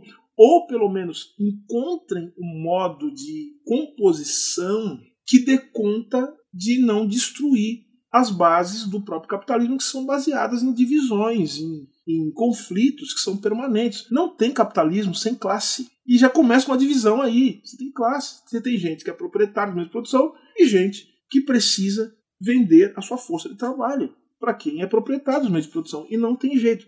Então, veja, não é uma questão de escolhas única e simplesmente, senão a gente cai no moralismo. O que não significa dizer que a gente não pode lutar contra essas condições, que é uma luta que se dá tanto no ponto de vista objetivo, é uma luta política, uma luta que envolve a transformação das condições econômicas, o que se dá também por meio do exercício do poder, da tomada, poder de... Não, aí começa. Mas também tem uma luta também por corações e mentes né? Os grandes revolucionários sabiam disso. Veja os revolucionários africanos, vejam, vejam os revolucionários que fizeram a Revolução Russa, veja o que foi a Revolução na China. É importante entender essa luta por corações e mentes, a luta ideológica, que continua, inclusive, quando você tem, eventualmente, a tomada do poder. Ela continua. A gente viu que foram, vamos pegar aqui, falando de outros revolucionários, propriamente ditos, eu vejo que foram os governos de esquerda na América Latina, nos anos 2000, o como a luta, a tomada de poder, ela também tem que ser uma luta por corações e mentes. Agora, indo para a sua pergunta especificamente, isso para dizer o seguinte: o capitalismo ele tem essa capacidade de absorção dos grandes dilemas e das contradições que ele mesmo produz. Tá? Ele precisa acomodar, ele naturaliza essas distinções. Então vejam, em determinado momento, a luta das minorias ela tornou necessário ao capitalismo criar espaços em que a própria crítica ao racismo da sociedade contemporânea pudesse ser deduzida. Então vejam, o capitalismo produz seus próprios críticos também. E o espaço para essa crítica se tornar possível. Mas às vezes, ou seja, essas críticas acabam se tornando destrutivas. Eu, no caso especificamente, eu dou aula em universidades, eu escrevo no, no maior jornal do país, e a gente sabe quais são as posições desses jornais, e elas ela não tem nada a ver com as minhas, mas eu escrevo no Jornal do País. Escrevo coisas, inclusive, contra o jornal. contra o jornal e contra aquilo que ele acredita. Então, assim, existe essa capacidade, essa possibilidade de absorção dos conflitos. Agora, você falou muito bem, essa, essa, essa representatividade ela é importante. Porque eu falei, existem coisas que são contraditórias. Porque ao mesmo tempo que é o cinema de Hollywood, mas é um cinema de Hollywood mostrando para um menino preto, uma menina negra, que aquele lugar, para eles colocado, não é um lugar o lugar da subalternidade, o lugar do racismo, o lugar do horror, não é o lugar natural a que eles pertencem. E veja, nós temos que lembrar o seguinte: as passeatas, os protestos que aconteceram nos Estados Unidos, muita gente criança, inclusive, vestindo, fazendo o sinal do Pantera Negra nessas manifestações. O que é uma coisa contraditória. E que não significa que eu não tenha críticas ao filme Pantera Negra. Eu tenho muitas críticas, né? Eu, por exemplo, tenho um problema com Pantera Negra que eu não gosto de rei, né? pra começar, eu sou radicalmente republicano, né? É, e aí eu já tenho um problema. Mas como é o Pantera Negra, eu aceito, né? Eu me curvo ao, ao, ao rei T'Challa, não tenho dúvida disso. E assim, tem só um outro lugar que eu gosto de rei também, que é nos orixás. Assim, eu aceito. Eu aceito o Xangô, sem problema nenhum. Agora, rei aqui, né? Na política contemporânea, eu não gosto de rei, não, de nenhum. Não gosto, não. Sou rei, radicalmente republicano. Então eu já tenho um problema com isso. Outra coisa também, que me incomoda no filme, para além da empolgação com que eu assisti esse filme, com muita felicidade e alegria, porque é muito importante, Luana especialmente sabe disso. Quando você vê, você olha para a tela e você vê um monte de gente preta, sabe que o diretor é preto, sabe? Isso é muito, isso é muito bom, é, é, é importante se sentir desse jeito, sabe? O mundo não pode ser só a miséria de ficar o tempo todo ficando chateado. Sim sabe? Porque muda desgraça. Então, assim, a gente precisa desses espaços, sabe? Em que a gente possa sorrir um pouco, pelo amor de Deus. Eu quero abraçar vocês, eu quero me sentir feliz um pouco, sabe? Não dá pra gente só ficar falando, pô, fulano de tal, que desgraça, que horror, tal. A gente tem que falar disso, mas a gente tem que ter esses espaços em que a gente vê que a nossa luta foi possível e Pantera Negra só chegou nos cinemas porque tem luta política. Você acha que o Jack Kirby teve essa ideia sem olhar para o mundo ao redor e saber que o racismo é uma coisa horrorosa? O Stan Lee sabia. Tem um pessoal que é nerd, vocês devem estar acompanhando, que acha que não pode falar de política e falar de quadrinhos. Essa gente não sabe nada, é uma gente, é uma, uma gente, é uma gente pedestre. Se quer ler um Stan Lee, Sei quando ele fala, não, a gente tem lá com quadrinhos, tem que refletir o que está acontecendo na sociedade. A gente não sabe nada, de nada. Então, veja, para nós é muito importante ter. Como eu falei, tem uma coisa que me incomoda no filme. Então, ou seja, eu acho que pensar o afrofuturismo é a gente poder pensar a possibilidade de um mundo sem raça e sem capitalismo. Olha só que legal. Esse é o afrofuturismo. E aí, ou seja, quando a gente está pensando isso, aí aquela cena em que eles estão andando pelas ruas de Wakanda, cara, por que tem que ficar aquelas ruas apertadas, aquele monte de gente Parece que está na 25 de março, só com gadgets de última geração, comprando coisas. Essa 25 de março é uma rua de comércio São Paulo.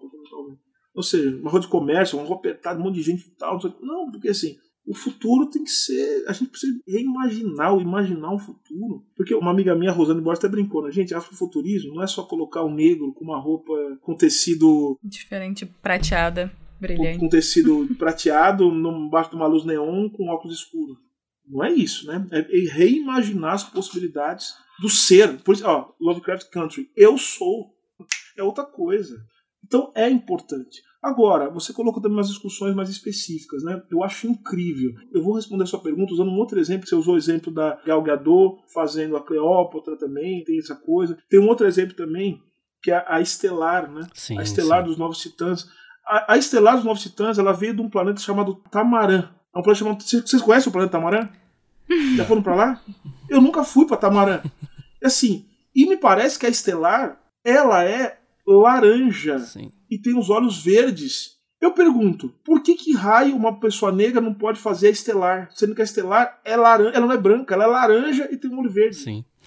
Você percebe que é um ódio dos negros tão grande que o negro não pode nem representar uma pessoa laranja com olhos verdes que veio do planeta Tamarã. Sim. É um ódio tão grande às mulheres negras que uma mulher negra ela não pode ser sereia e sereia não existe, ou seja, a mulher negra não pode nem não existir. Sim. Ela não pode existir e não pode não existir também. Não existem sereias negras. Você percebeu? Não pode ser sereia. É inacreditável. É inacreditável. É totalmente factível. Esse ódio profundo. Agora, um último exemplo, é para terminar. Eu sou muito entusiasta de olhar para a cultura pop para poder compreender as complexidades do mundo, essas teorias, inclusive. E eu sou um cara criado criança nos anos 80 e adolescente, né, nos anos 90, começo dos anos 2000. E eu lembro, eu assistia muita novela, né, com a minha avó. Eu gosto de novela, acho interessante ver novela. As últimas estão muito ruins, a maioria delas, mas novela é um índice muito importante do Brasil, né? Eles passam recados na novela. E aí, vejo o papel que as novelas atribuem aos negros.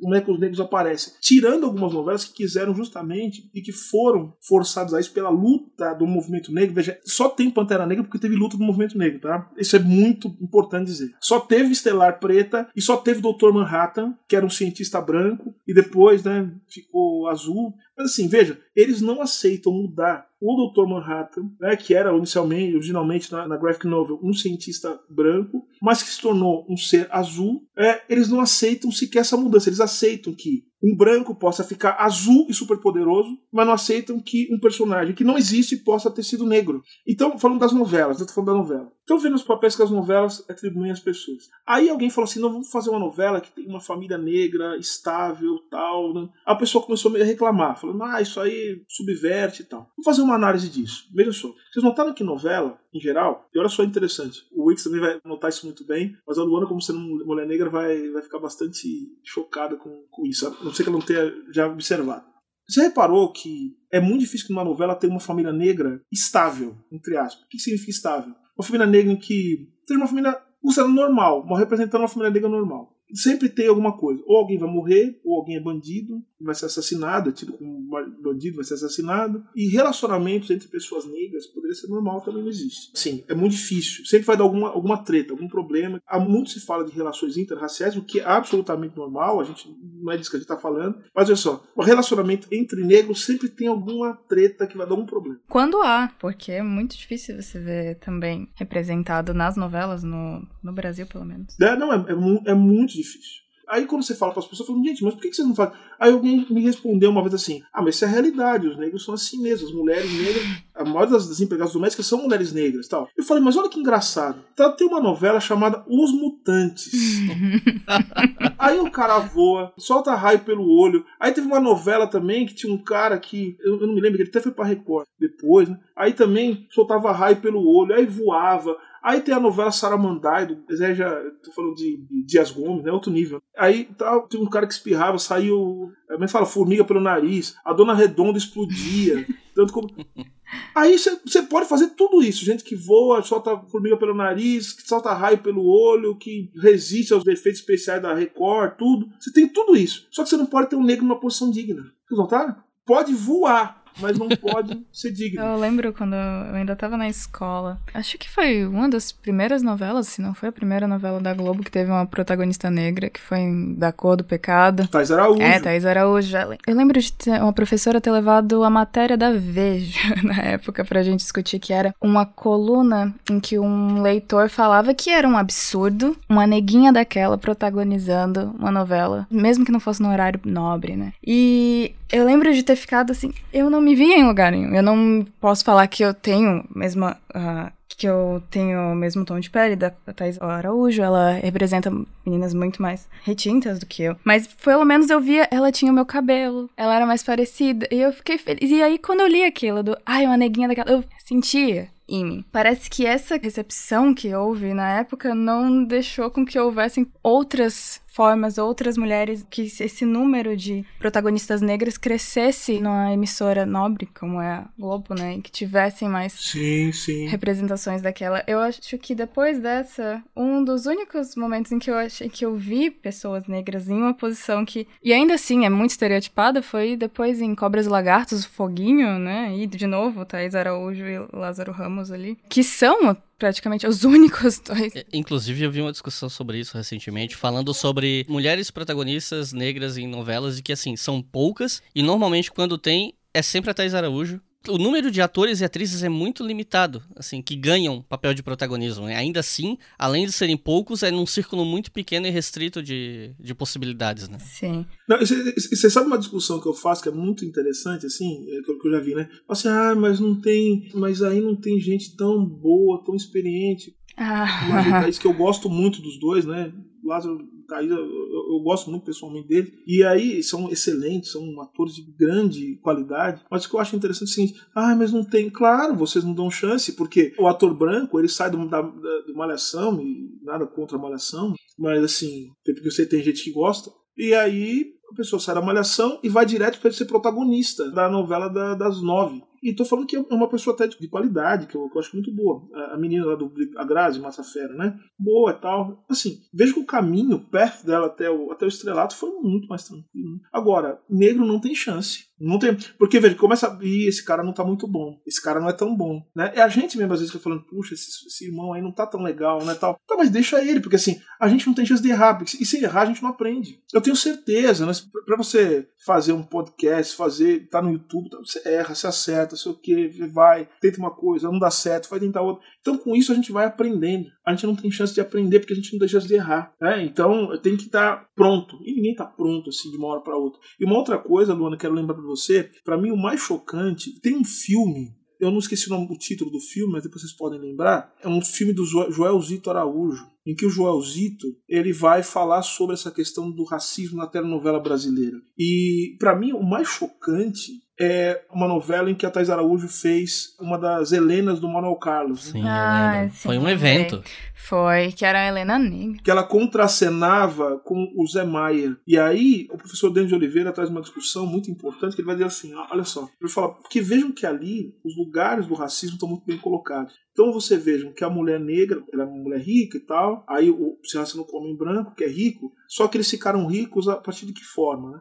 O homem branco ele é empresário, ele é racional, ele é o homem planejador. A mulher negra, ela sempre tem uma dependência emocional desse sujeito, tal, não sei o quê, foi modelo, tal, tal, tal coisa. Ela depende do corpo para chegar nesse espaço. E, e, mais uma vez, sem qualquer tipo de estereótipo preconceituoso contra modelos. Não é isso que está tá em jogo aqui. O que a gente está colocando aqui é o fato dessas representações que sempre se colocam no mesmo lugar. Você, por que você não podia colocar um homem negro naquela mesma posição, sendo um homem negro protagonista e na naquele lugar. Por que, que não? Mas não é isso que, que, que, acontecia. E a cena mais impactante foi a cena em que a Thais Araújo, a personagem dela, na verdade, ela é responsabilizada pelo acidente que teria ocorrido com a filha do seu namorado, enfim. Acho que é a Aline Moraes, se não me engano, que fazia a personagem. E aí ela se ajoelha na frente da mãe, né, da menina, que é a ex-mulher, né, do personagem do Zé Maia, e ela humilha a personagem da Thaís, dá um tapa no rosto dela, ela ajoelhada no chão. Isso é muito violento.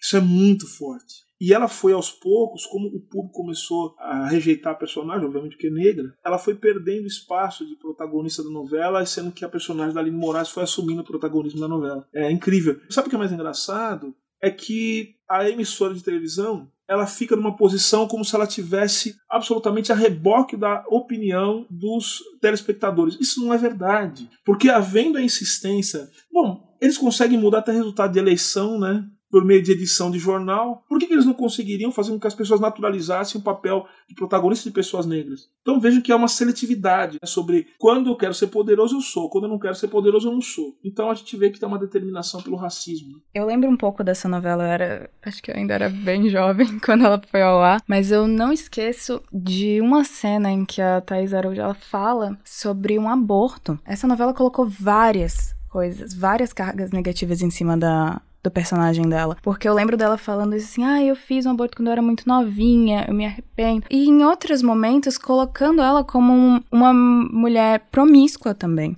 E isso reproduzindo aquele comportamento que se fala, né? Indo na, no controle da sexualidade, mas também reforçando o estereótipo negativo que se tem em cima disso da mulher que tem uma sexualidade livre, em que ela acaba tendo que recorrer a algo que é tão moralmente condenável. Imagina na novela das nove, no Leblon, que é o aborto. Foi a primeira vez que eu vi na televisão alguém falar sobre isso e eu fiquei tão. Nossa. É, então, isso é curioso.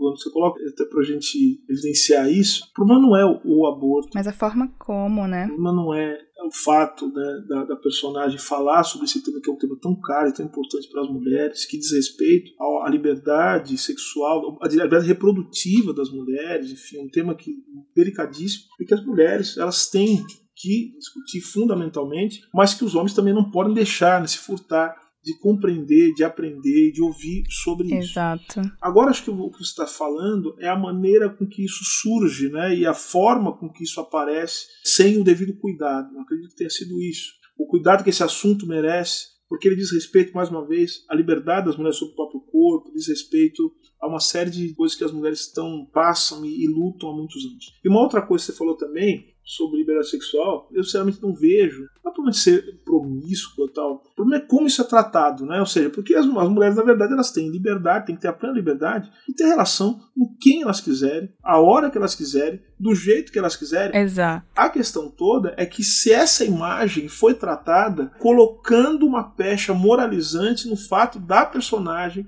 ter relação com vários homens o que seria totalmente normal, porque as novelas são, são useiras e vezeiras, né, como dizem os antigos, em colocar os homens nessa posição em que eles podem ter relação com quem eles quiserem e eles saem os heróis da novela. Porque as mulheres não podem ter essa relação também, não podem ter essa liberdade. E acho que, acho que é isso que você fala, porque a, a televisão e a forma, do, o imaginário né, sobre as mulheres não pode ser construído a partir desse lugar em que as mulheres possam. A liberdade das mulheres não pode ser construída como algo normal. E os problemas não possam ser discutidos de maneira crítica pelas mulheres. Então acho que é isso, ou seja, a representação das personagens, das mulheres negras especialmente, nesse lugar em que elas reforçam os estereótipos negativos, no sentido de que sobre elas elas são apresentadas de maneira a serem condenadas moralmente por uma sociedade hipócrita e moralista. Você cria o moralismo e você cria também o objeto desse moralismo e coloca ela num corpo negro, né? uma mulher negra. É isso.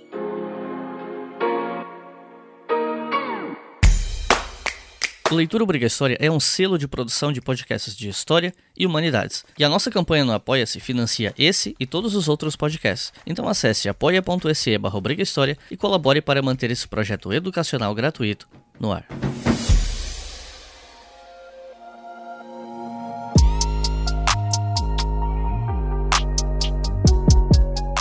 Não tem como falar sobre a questão do racismo sem falar sobre economia. Isso já foi mencionado aqui algumas vezes, mas eu queria retomar esse ponto porque, primeiro, a gente tem que falar sobre a questão do mercado de trabalho, né? Questão de oportunidade, que é um ponto que sempre se discute, inclusive se intercala com a educação, com a questão de cotas e por aí vai. E eu queria voltar a isso porque quando você participou do Roda Viva, você enfatizou bastante isso a dimensão econômica do racismo. No dia seguinte, os dias que se seguiram, eu vi muita gente, especialmente pessoas que se definem como liberais, enchendo teu saco no Twitter, questionando as conexões que você fez e tal. E como eu concordo plenamente com tudo que você falou a respeito, eu queria trazer isso aqui de novo, porque eu quero, eu quero que essa a gente tem que martelar essa tecla, porque isso é muito importante. Então, Silvio, quais as relações entre racismo e economia no Brasil e por que que a gente tem que martelar nesse ponto? Então, você falou que o pessoal falou muito no Twitter, na verdade, assim, eu só vi um, só porque eu ignorei o resto. Não dei a menor pretensão. Eu, eu tô cada vez mais alto, sabe, do,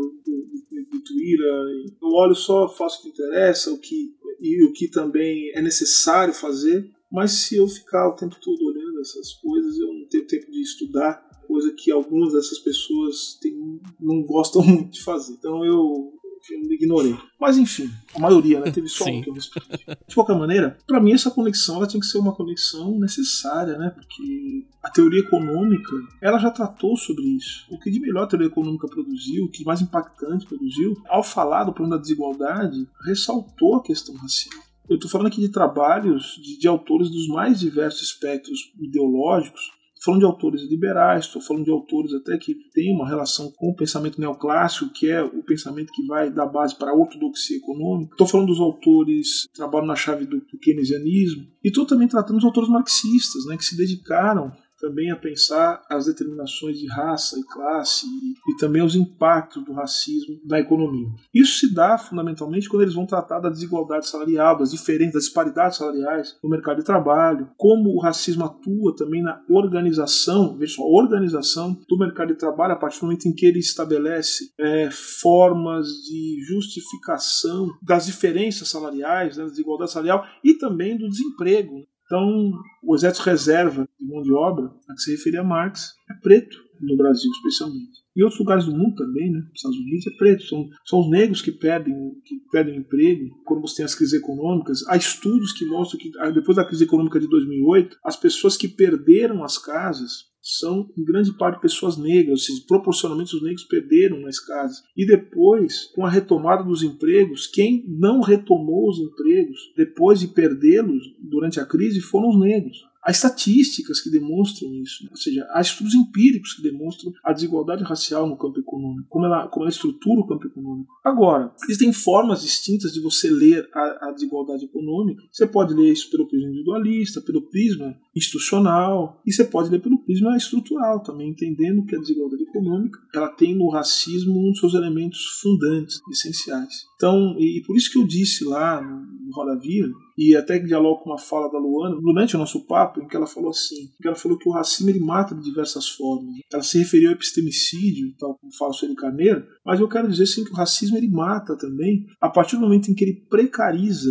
os serviços públicos e que são essenciais para toda a população. Se você precariza o sistema de saúde, se você destrói o sistema único de saúde, você retira a possibilidade de mais de 80% da população negra de ter acesso a serviços de saúde, porque é a única possibilidade. Se você destrói o sistema de proteção social, de assistência social, são os negros que serão prejudicados. Se houver a destruição do sistema de previdência social, são as pessoas negras as mais prejudicadas, as famílias negras, que muitas vezes são as, dependem para sobreviver da pensão de uma pessoa aposentada. Se você não tem política de moradia, se você cria mecanismos que impedem o investimento do Estado, enfim, para resolver, para dar vazão para os direitos econômicos e sociais previstos na Constituição, obviamente que você está contribuindo e fala abertamente com o processo de extermínio, de destruição da população negra, ainda que de maneira indireta. Então, por isso que eu disse, quem é antirracista não pode ser a favor de políticas de austeridade. Entendidas as políticas de austeridade, veja que as pessoas entraram no debate, olha, austeridade é isso, é aquilo. Tudo bem, pode ser outra coisa, mas o que está sendo praticado hoje no Brasil, no mundo, é corte nos direitos sociais. Cortar direitos sociais é contribuir sim com a destruição das vidas negras. Então não pode ser antirracista quem é a favor de política de austeridade, principalmente durante uma pandemia. Não pode ser antirracista quem é a favor de teto de gastos não pode ser antirracista. É uma contradição em termos.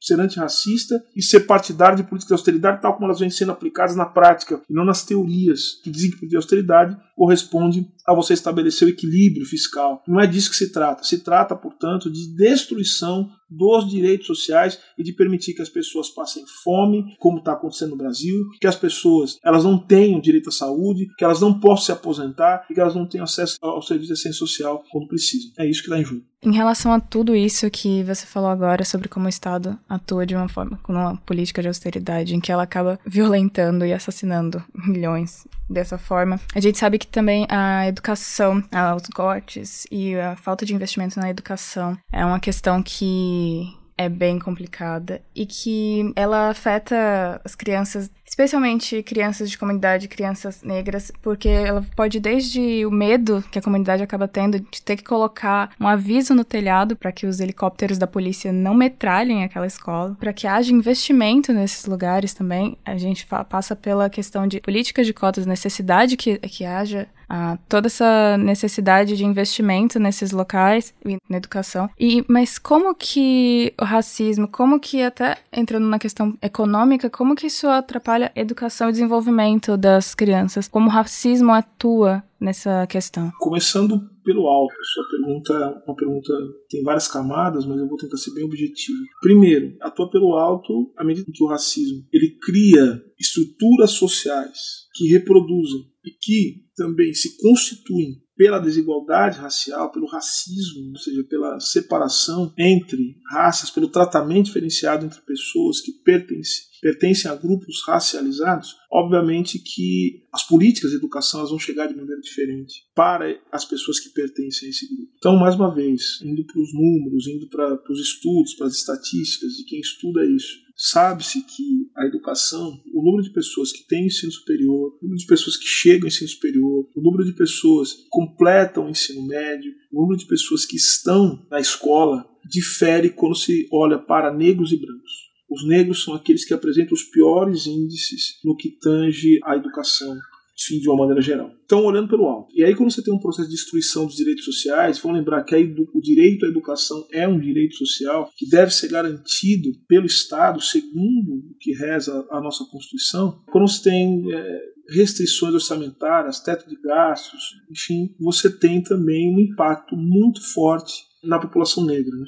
Agora, uma outra coisa, olhando agora para a pandemia, veja só o que está acontecendo nas universidades, nas escolas em geral, né? Porque eu estou para as universidades porque eu estou olhando pela minha atividade. Aquelas pessoas que que estudavam nessa pandemia, que faziam, que estavam na escola, elas estão tendo uma dificuldade muito grande de acompanhar, ou seja, tá tendo, os prejuízos são imensos. Segundo educadores, estamos formando uma geração que vai ter prejuízo, segundo eles, de longuíssimo prazo, em virtude do que está acontecendo agora nesse momento. Essa falta da escola, e não é só a falta da escola, mas é a falta também de uma organização que permitiria às pessoas ter o mínimo de acesso ao ensino remoto. Ou seja, as pessoas não têm internet, não têm celular.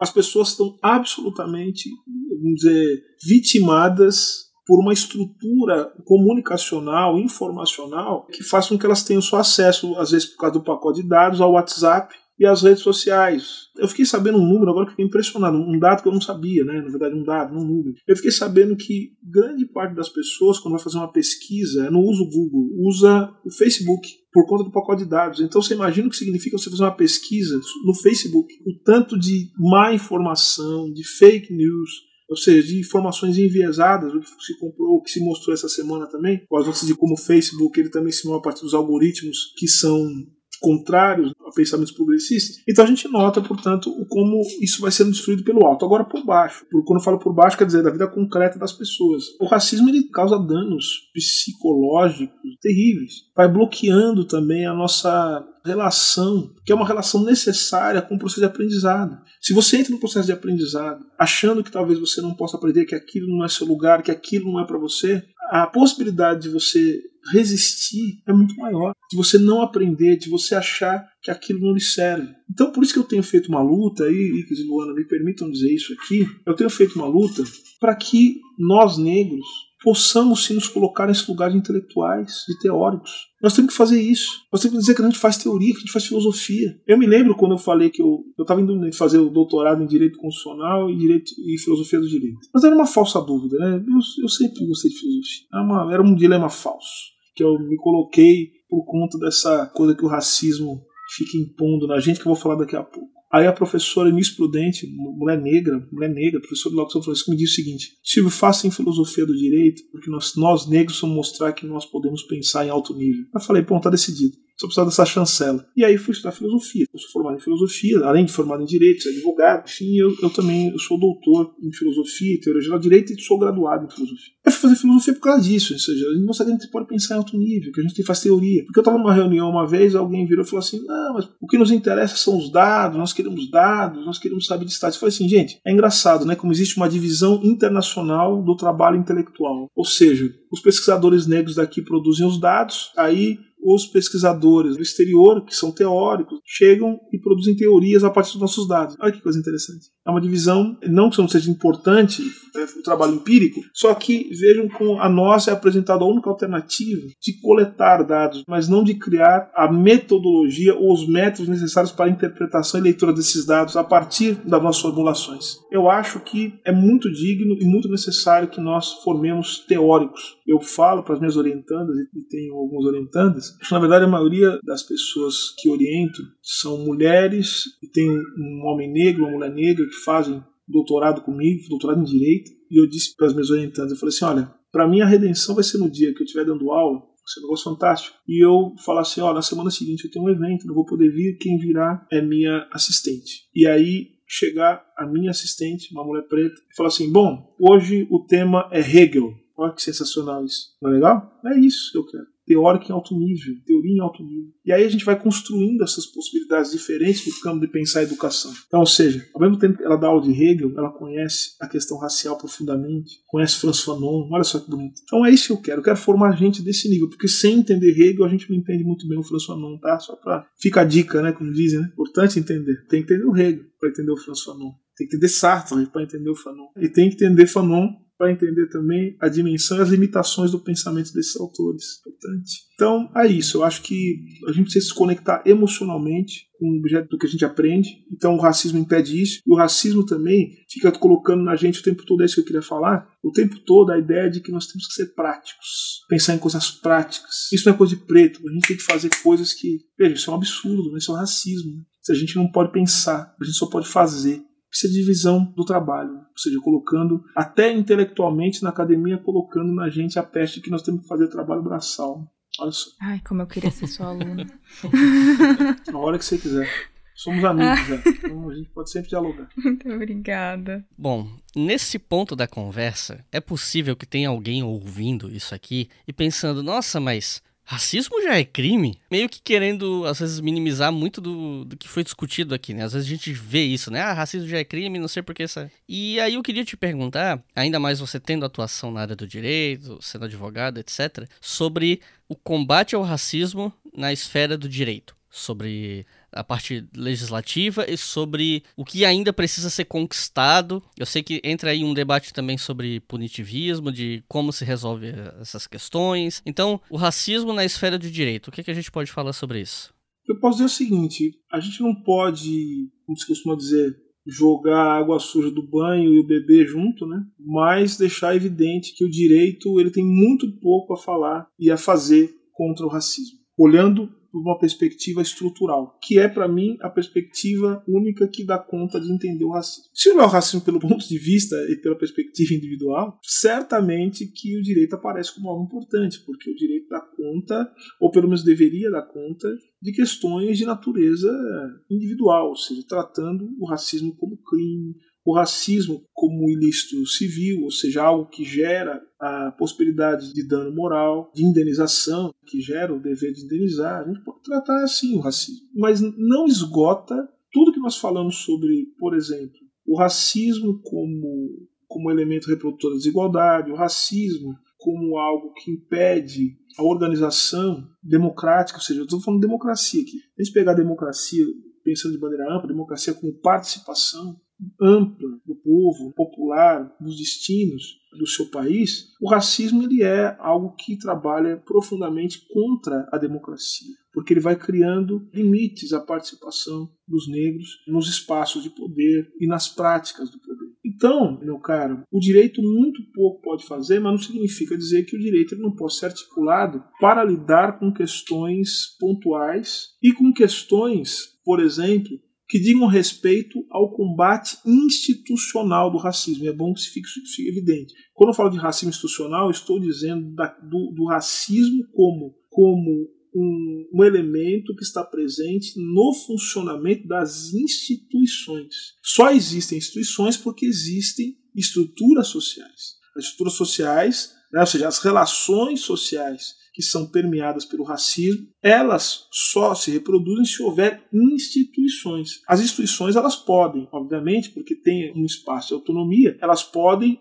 estabelecer práticas antirracistas, que têm o seu limite na própria sociedade. mas as instituições elas podem fazer. E aí é por isso que a gente tem ação afirmativa. É a modalidade mais conhecida, é a política de cotas. A política de cotas é uma modalidade de ação afirmativa, ou seja, é uma política discriminatória que discrimina positivamente para promover a igualdade, para tentar corrigir algumas distorções criadas pela desigualdade, pelo racismo, no caso. E aí isso é implantado por meio de norma, né, por meio de uma mudança normativa. Nós temos a política de cotas. As políticas de cotas elas são resultado, primeiro, de atos administrativos, ou seja, é jurídico, que estabeleceram vagas reservadas para pessoas negras, e nós temos depois as leis que foram implementadas e que instituíram políticas de ação afirmativa a outras. Estatuto da Igualdade Racial, a Lei 10639 de 2003, que é a lei que determina o ensino obrigatório de história da África, de cultura afro-brasileira, da educação no Brasil, em todos os campos, do ensino no Brasil, sendo mais preciso. Então vejo que o direito ele pode sim se articular com uma dimensão antirracista. Só que o direito ele também pode se articular, não só pode, como faz, com uma dimensão racista profunda, estabelecendo justamente espaços jurídicos de reprodução da desigualdade e até do extermínio. É, eu, eu costumo sempre lembrar que uma das marcas dos Estados Unidos, que é a segregação racial, só se tornou possível e durou tanto tempo porque a Suprema Corte americana é que determinou que a segregação racial era algo compatível com a Constituição americana, em 1896. Então, a segregação racial nos Estados Unidos ela foi legitimada por uma decisão da Suprema Corte americana. E quero lembrar também o papel da Suprema Corte americana, fica aqui até uma dica, Wickles, o leitor Briga História, que legal, ó, Joana, para falar de. Olha só que coisa, desde que você tem a 13 terceira emenda, que, enfim, acabou com a escravidão, nos Estados Unidos, você tem outras emendas constitucionais que foram pensadas para lidar com os efeitos da escravidão, mas que foram sendo paulatinamente sabotadas pela Suprema Corte americana. Isso é bem interessante. Foram limitando o alcance das emendas, até chegar na 15ª emenda, né, que reconhecendo a autonomia dos estados em relação ao voto, permitiu, por exemplo, o disfranchisement, que eles chamam, que é justamente a possibilidade de você limitar o voto das pessoas quando elas têm algum tipo de criminal record, de ficha criminal, o que atinge assim de maneira avassaladora a população negra nos Estados Unidos. Então, assim, isso é o direito, né, criando uma série de limitações à participação democrática. Então, em resumo, as normas jurídicas que auxiliam no combate contra o racismo inclusive as, as criminais, falando da lei 7716 de 89, a lei de crimes de racismo, estou falando da inserção no Código Penal de um, do, da figura da injúria racial, são resultado da luta e da denúncia do movimento negro. Mas não são suficientes as mudanças jurídicas para acabar com o racismo estrutural, que é justamente aquilo que permite ao racismo se colocar como não sendo racismo, como sendo prática cotidiana. O racismo não é a normalidade, ele é o normal da reprodução da vida social do cotidiano. Por isso que tem gente muito ingenuamente, ou às vezes até de má fé, que vai dizer seguinte: ah, mas isso é crime, vocês estão falando disso. Porque quer reduzir justamente a nossa percepção do racismo a esses atos assim, de anormalidade de licitude que o racismo não se resume a isso, definitivamente.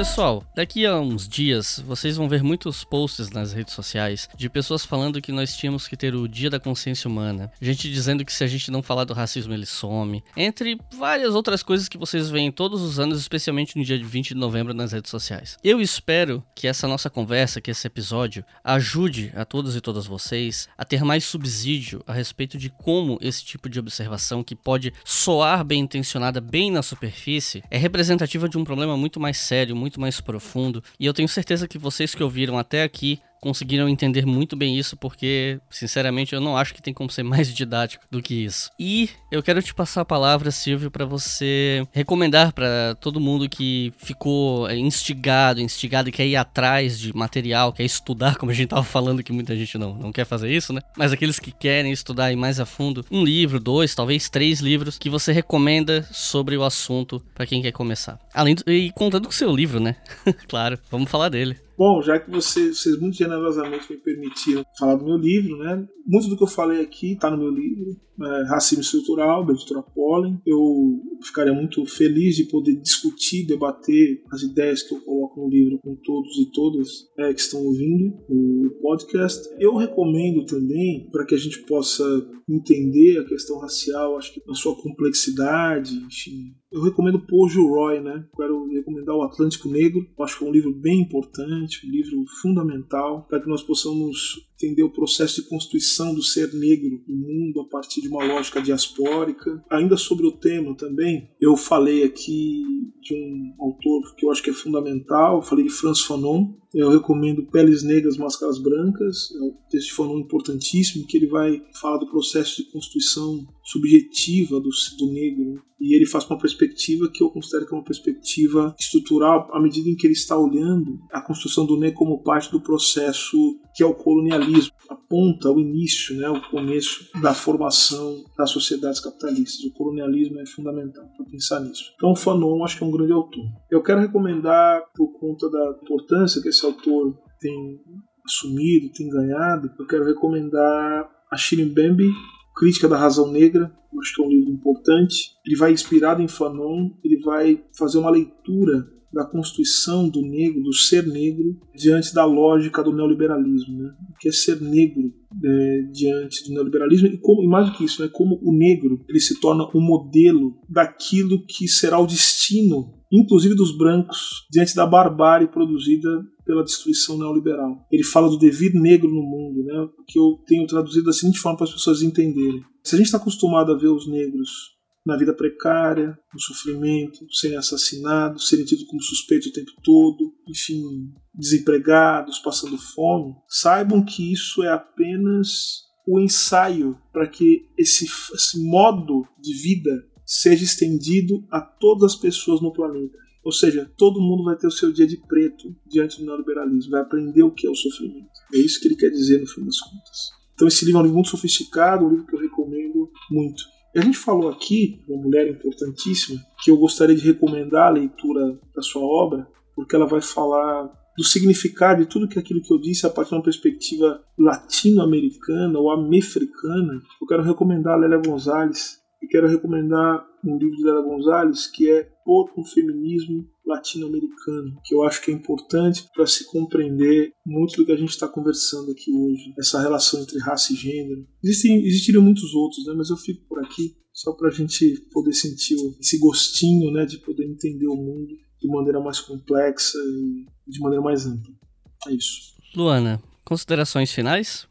Ah, eu só estou bastante feliz e grata de estar aqui, de ter tido essa aula com o professor Silvio. E, bom, eu queria agradecer muito por ter aceitado o nosso convite e dizer que é uma honra realmente ter compartilhado esse espaço com você, ter ouvido a sua fala. E acho que é isso. Eu fico um pouco nervosa, como eu falei, o Silvio é alguém que eu considero, assim, uma referência em vários níveis. Às vezes a linha de pensamento dele me deixa ah, até tonta. de um jeito bom. Então eu agradeço de verdade. Silvio, gostaria de fazer alguma consideração final? Sim, sim, eu gostaria de, de agradecer. Agradecer. Começo agradecendo a Luana pela gentileza, pelo carinho, pelo afeto com que me recebeu aqui. Saiba, Luana, que a nossa, nossa parceria está firmada e que você é muito bem-vinda, né? Enfim, em todos os momentos para que nós possamos continuar esse diálogo. Sou admirador do seu trabalho. Muito obrigada. Conheço a sua história, temos amigos em comum, né? Uhum. Então, é, quero dizer, um abraço pro Walter, né? Está nos ouvindo. Então, eu quero, eu quero dizer que para mim foi uma honra poder dialogar com você, é uma pessoa do seu nível, da sua qualidade. Em last but not least, né? Quero falar do Iclis. O Iclis é um. Acho que eu nunca falei isso para ele, mas assim, trabalho dele tem me ensinado muito, né? O trabalho de vocês tem me ensinado muito, mas eu vi muitos vídeos, né, no YouTube, acho o seu trabalho de altíssima qualidade, acho aquilo que você faz é fundamental nos tempos de hoje. E meu irmão, se puder te dizer uma coisa, quero dizer uma coisa, força, né? Estamos juntos. A gente está junto e a gente vai resistir. E a gente tem um trabalho, que é um trabalho muito árduo, muito duro, que é justamente a gente abrir né, as possibilidades para que as pessoas possam ter uma vida melhor do que a nossa. Né? Eu acho que o trabalho que você faz e que Luana faz também é um trabalho que permite isso, permite a gente, talvez a gente não vislumbrar esse mundo diante de tantos, tanta ruína, né? Mas permite a gente pelo menos vislumbrar que outras pessoas vão poder olhar o horizonte, é, um horizonte sem ruína, né? Vão poder olhar um mundo mais aberto, muito melhor do que a gente fez. Então, o seu trabalho acho que é um trabalho que constrói essas possibilidades. Então, só queria agradecer pelo espaço, pela oportunidade e mandar um abraço para todas as pessoas que estão nos ouvindo agora e que têm o bom gosto de ouvir Leitura Briga História. Fica o meu, meu abraço e meus votos de, de muita esperança de muita força. Isso. Muito obrigado, Silvio. Muito, muitíssimo obrigado por ter topado, por ter participado. E estendo meu muito obrigado a Luana por ter vindo né, gravar com a gente. E também estendo meu obrigado a quem ouviu até o final e quem eu sei que vai levar a palavra adiante, vai compartilhar esse episódio. E como o Silvio falou, é uma luta difícil, mas para abrir perspectivas melhores para o futuro. Quero pedir a vocês que estão ouvindo que não se esqueçam de procurar a gente nas redes sociais. Vocês encontram no arroba História no Twitter e no Instagram. No Twitter também tem o arroba História FM com FM maiúsculo. E todos os nossos podcasts, que são vários, não apenas esse, são financiados pelos nossos colaboradores no Apoia-se. A partir de dois reais por mês você já financia todos os nossos podcasts e a partir de cinco reais por mês você pode ouvir os podcasts com antecedência. Então é isso. Muito obrigado e até a próxima.